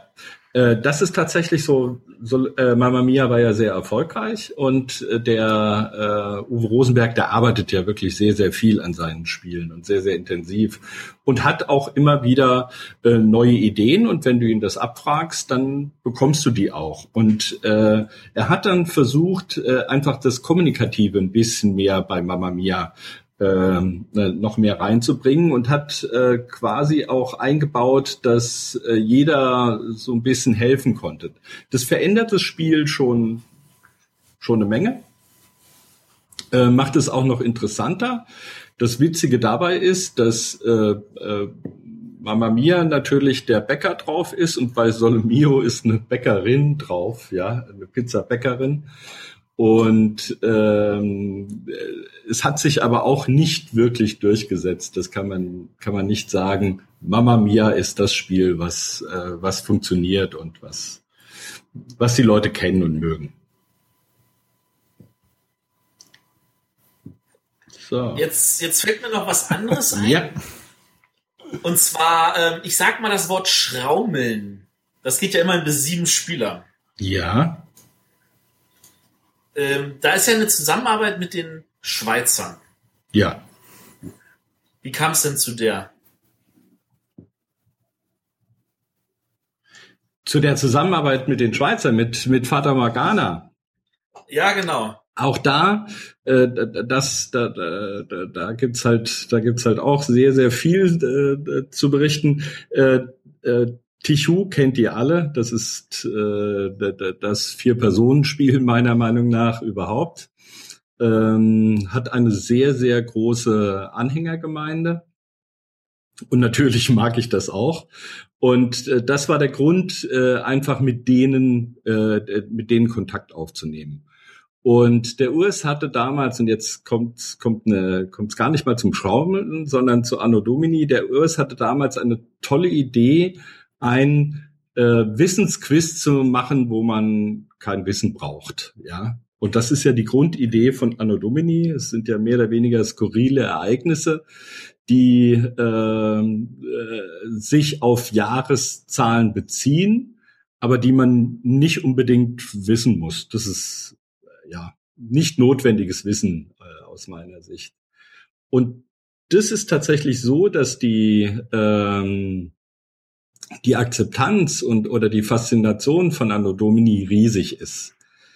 Äh, der Aufwand, das Ding zu machen, war damals riesig, weil er hatte tatsächlich fünf Serien ähm, bereit, ja, die äh, man machen konnte. Und aus meiner Sicht war es tatsächlich so, dass man äh, mit einer Serie schlecht starten konnte, sondern musste ein bisschen, um den Seriengedanken auch äh, auszuführen, musste man verschiedene bringen, damit die Leute Auswahl haben und sagen, nö, das ist das Thema mag ich lieber und und äh, das das spricht mich mehr an. Ähm, das umzusetzen war eine ziemliche eine ziemliche Arbeit. Ich habe da wirklich sehr viele Nächte damit verbracht, äh, die, die, die, die ganzen Karten zu setzen und Korrektur zu lesen. Man muss sich vorstellen, dass man, um so eine Serie äh, Korrektur zu lesen, muss man den, die ganzen Texte zigmal durchgehen. Wenn es geht, auch von verschiedenen Personen, weil die, die, die Fehler, die sich da einschleichen, das ist, das glaubt man gar nicht, wie schnell das geht und, und wie schlecht man die rauskriegt. Und dadurch hat sich äh, äh, wirklich eine jahrelange Zusammenarbeit äh, mit denen und eine gute Zusammenarbeit mit denen ergeben. Äh, es ist ja noch, äh, wie ich die Welt sehe, ein solches Ding. Und ich wollte äh, sagen, dass ein solches Ding ist doch eigentlich älter als Anno Domini und hat eigentlich aber dasselbe Spielprinzip. Das hat dasselbe Spielprinzip wie wie Anno Domini. Finde ich schon, ja. Mm, ja, kann man sagen, aber das, äh, ja, ja, das, das, der, beim Urs ist es immer so, dass, dass er sehr einfache Mechanismen zu, zugrunde legt. Also das Loswerden der Karten, das ist immer so. Das, das versteht auch jeder. Ja, das hat auch ähm, Uno hat es auch. Ja, das ist. Ja. Das ist ein, ein sehr schöner Mechanismus, um, um, ja, um Spiel leicht rüberzubringen, um Spielregeln leicht zu erklären. Und trotzdem hat er Kremmel gemacht. Und trotzdem hat er Kremmel gemacht. Was, ja, auch zur damaligen Zeit, das wäre so ein Spiel, was würde eventuell ein bisschen an Reiz verloren haben, weil wir diese, äh, dieses, äh, wie heißt das, gerontokratische, also dieses altersbedingte Ausscheiden von politischen Mitglieder nicht mehr haben, ja. Das stimmt. Ja, Arne, René? Äh, ich habe noch eine Frage, die mir unter den Nägeln brennt. Ist Leo ein ja. ist Leo muss zum Friseur ein Kinderspiel oder ist das ein ja. Familienspiel? Ich, ich, Knallhart hier. Ich habe, ja, ja, nein, nein, das ist, äh, also ich habe, ich habe dazu meine meine ganz eigene Meinung, und habe die äh, auch schon ein paar Mal kundgetan. Die Leute verstehen das auch. Das ist tatsächlich, äh, kann ich dir jetzt was von der Firmenphilosophie von von Abacus-Spiele sagen, wir sagen, wenn wir ein Spiel machen, wir machen keine reinen Kinderspiele. Weil wir der Meinung sind, ein gutes Kinderspiel, da müssen Erwachsene auch eine Chance kriegen, mitzuspielen. Und deswegen wir hätten da ohne Schwierigkeiten auch fünf, ab fünf äh, schreiben können. Wir haben ab sechs hingeschrieben. Ja, das geht dann ja schon ein bisschen in Familienspiel. Ein gutes Kinderspiel ist auch ein gutes Familienspiel. wir hatten in unserer, ich weiß nicht, was in der letzten Folge, wo wir mal rumspekuliert ja. haben, ob Leo muss zum Friseur nicht halt auch Richtung roter Pöppel sich äh, bewegen könnte. Weil Matthias ja. hat das ja, glaube ich, auch in reinen Erwachsenenrunden gespielt. Ja. Funktioniert. Äh, ich, ja, und äh, und die, die wollen das auch immer gerne wieder spielen. Und äh, die, die Jury hat ja äh, 2014, nachdem es ja diese Diskussion gab mit Level Up ist ab 8 und das Kinderspiel Geister, Geister, Schatzsuchmeister ist auch ab 8. Ja. Und da gab es dann die Begründung, na, das eine ist ein Kinderspiel, wo Erwachsene bereit sind mitzuspielen. Das andere ist auch ein Erwachsenenspiel, wo Kinder mitspielen können. Und äh, da sehe ich ehrlich gesagt, nach dieser Begründung müsste Leo eigentlich beim roten Pöppel landen, aber ich fände es auch total toll, wenn es beim blauen landen würde. Ja, ähm, jetzt, jetzt kommen wir wieder zu dem Links, dass, dass, dass die beste Werbung ist. Äh, für uns wäre der blaue Pöppel völlig okay. Also unsere, unsere ganz, ganz ehrlich gesagt, beim Roten hätte er keine Chance, weil, weil es da andere starke Konkurrenten gibt, wo, wo er ja, also unsere frühen, wo er eventuell unsere frühen Hörer werden werden noch spannend erwarten und unsere späten Hörer werden schon wissen ja. genau. Auf ja, jeden Fall ist ein schönes Spiel und es freut uns total, weil, weil wir, wir, wir, als wir das Spiel gemacht haben, haben wir gesagt, oh, hoffentlich wird es nicht zu sehr in Kinderrichtung gezogen, weil wir eben gesehen haben, dass, dass äh, Erwachsene das auch akzeptieren. Und das finden wir, das, verstehst du, ich finde es extrem wichtig, dass, äh, dass Kinder dass äh, Eltern ein Spiel nicht nur mitspielen äh, bei, wegen der Kinder, sondern weil sie ein leichtes Eigeninteresse haben. Sie können bei Leo tatsächlich ihre leichten taktischen Überlegungen den Kindern mitteilen. Die Kinder können die Merkhilfe besser mitteilen. Und es gibt eigentlich ein schönes Zusammen. Und das ist extrem wichtig, ja. Das ist so der, ja. Und da, damit wird es in Familienspielrichtung gehen, ja. Das, das wäre die Begründung für Familienspiel. Wir müssen noch abwarten. Ja, ja, ja. Also, das Schlimmste wäre, wenn sich zwischen die Stühle setzt und die einen sagen, es ist kein Kinderspiel und die anderen sagen, es ist kein Familienspiel. Das wäre ganz schlecht. Ich glaube, das hat aber schon mal stille Luft in der Gruft hatte doch auch dieses Problem, dass manche es als Familienspiel und manche als Kinderspiel angesehen ja. haben. Im Moment ist mir wichtig, dass äh, viele Leute sagen, es ist ein gutes Spiel. Das ist es, da sind wir uns ja, alle drei hier ja, ja, ja. Also alle vier natürlich. Ja, alle vier.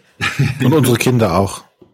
Ja, das ist, das ist wirklich, das ist ein schönes Erlebnis, wenn du merkst, dass, dass du wirklich die, die, das Feedback von denen kriegst. Das ist das Schönste überhaupt.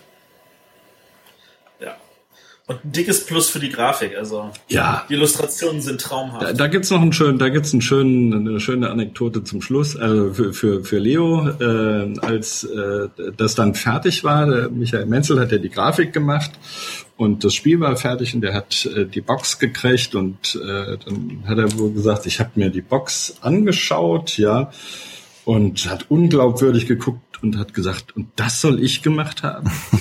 er war von seiner eigenen Grafik geplättet, überrascht. Fand ich gut. Das ist sehr schön. Ja. Ja, traumhaft. Ähm, mhm. Dann, äh, wir haben doch etwas länger geredet, als wir zuerst geplant haben, was ja. ich jetzt aber nicht schlimm finde. Nein, alles ähm, gut. Es waren, es waren gefühlt unter zwei Stunden. das ist gut, das hören wir doch gerne. Ähm, also wir möchten uns an dieser Stelle auf jeden Fall nochmal bedanken. Gerne. Ähm, wir bedanken uns auch bei allen Hörern, die jetzt bis zum Ende durchgehalten haben und äh, sagen, äh, hört auch nächste Woche wieder rein, wenn wir reden und natürlich auch in zwei Wochen, wenn wir dann einen Rückblick machen auf die Spiel des Jahres Jahrgänge von 90 bis 94. Ähm, und wenn ihr irgendwelche Fragen an den Joe habt, der ist in Essen, den kann man da ansprechen. Ja. Das ist, wie ihr merkt, ein total lieber Mensch, äh, der bombardiert ihn mit Fragen. Lasst euch nicht äh, entmutigen, nur weil das zufällig so eine coole Person ist. Und äh, oder wenn ihr ansonsten Fragen an uns habt oder so, die euch vielleicht noch den Nägeln brennen, die wir vielleicht auch noch nachträglich in Erfahrung bringen können, äh, schreibt sie in die Kommentare oder schickt uns eine E-Mail an. Genau. Ja, nee, darf jetzt gar nicht mehr wir reden, oder total. Nee, der Matthias überstimmt mir, äh, will nicht mehr, dass ich irgendwas sage, Ja, auch wenn ich zu leise war, ne? Ja, jetzt, jetzt, Ja, René, du redest jetzt einfach übersteuert zu ein bisschen. Wir Was? hatten ein bisschen Probleme mit Renés äh, Tonspur-Dingens. Ja, ja, Ja, ja. ja. Jetzt war er sehr laut gerade, aber das ist, das kriegt der René alles noch Ah, Ich, ich, Jetzt ist lerne, super. ich lerne noch. Anfänger. Das ist. Anfängerfehler. Genau. Ich bin hier der Anfänger. Ja, aber, aber wenn ich hier die Sprechbalken sehe, dann äh, genau. Sehr schön. Vielen Dank euch. Ja, Wir haben zu danken. Vielen Dank, dass du die Zeit für uns hast. tschüss. Bis dann. Tschüss. Bis dann. Tschüss.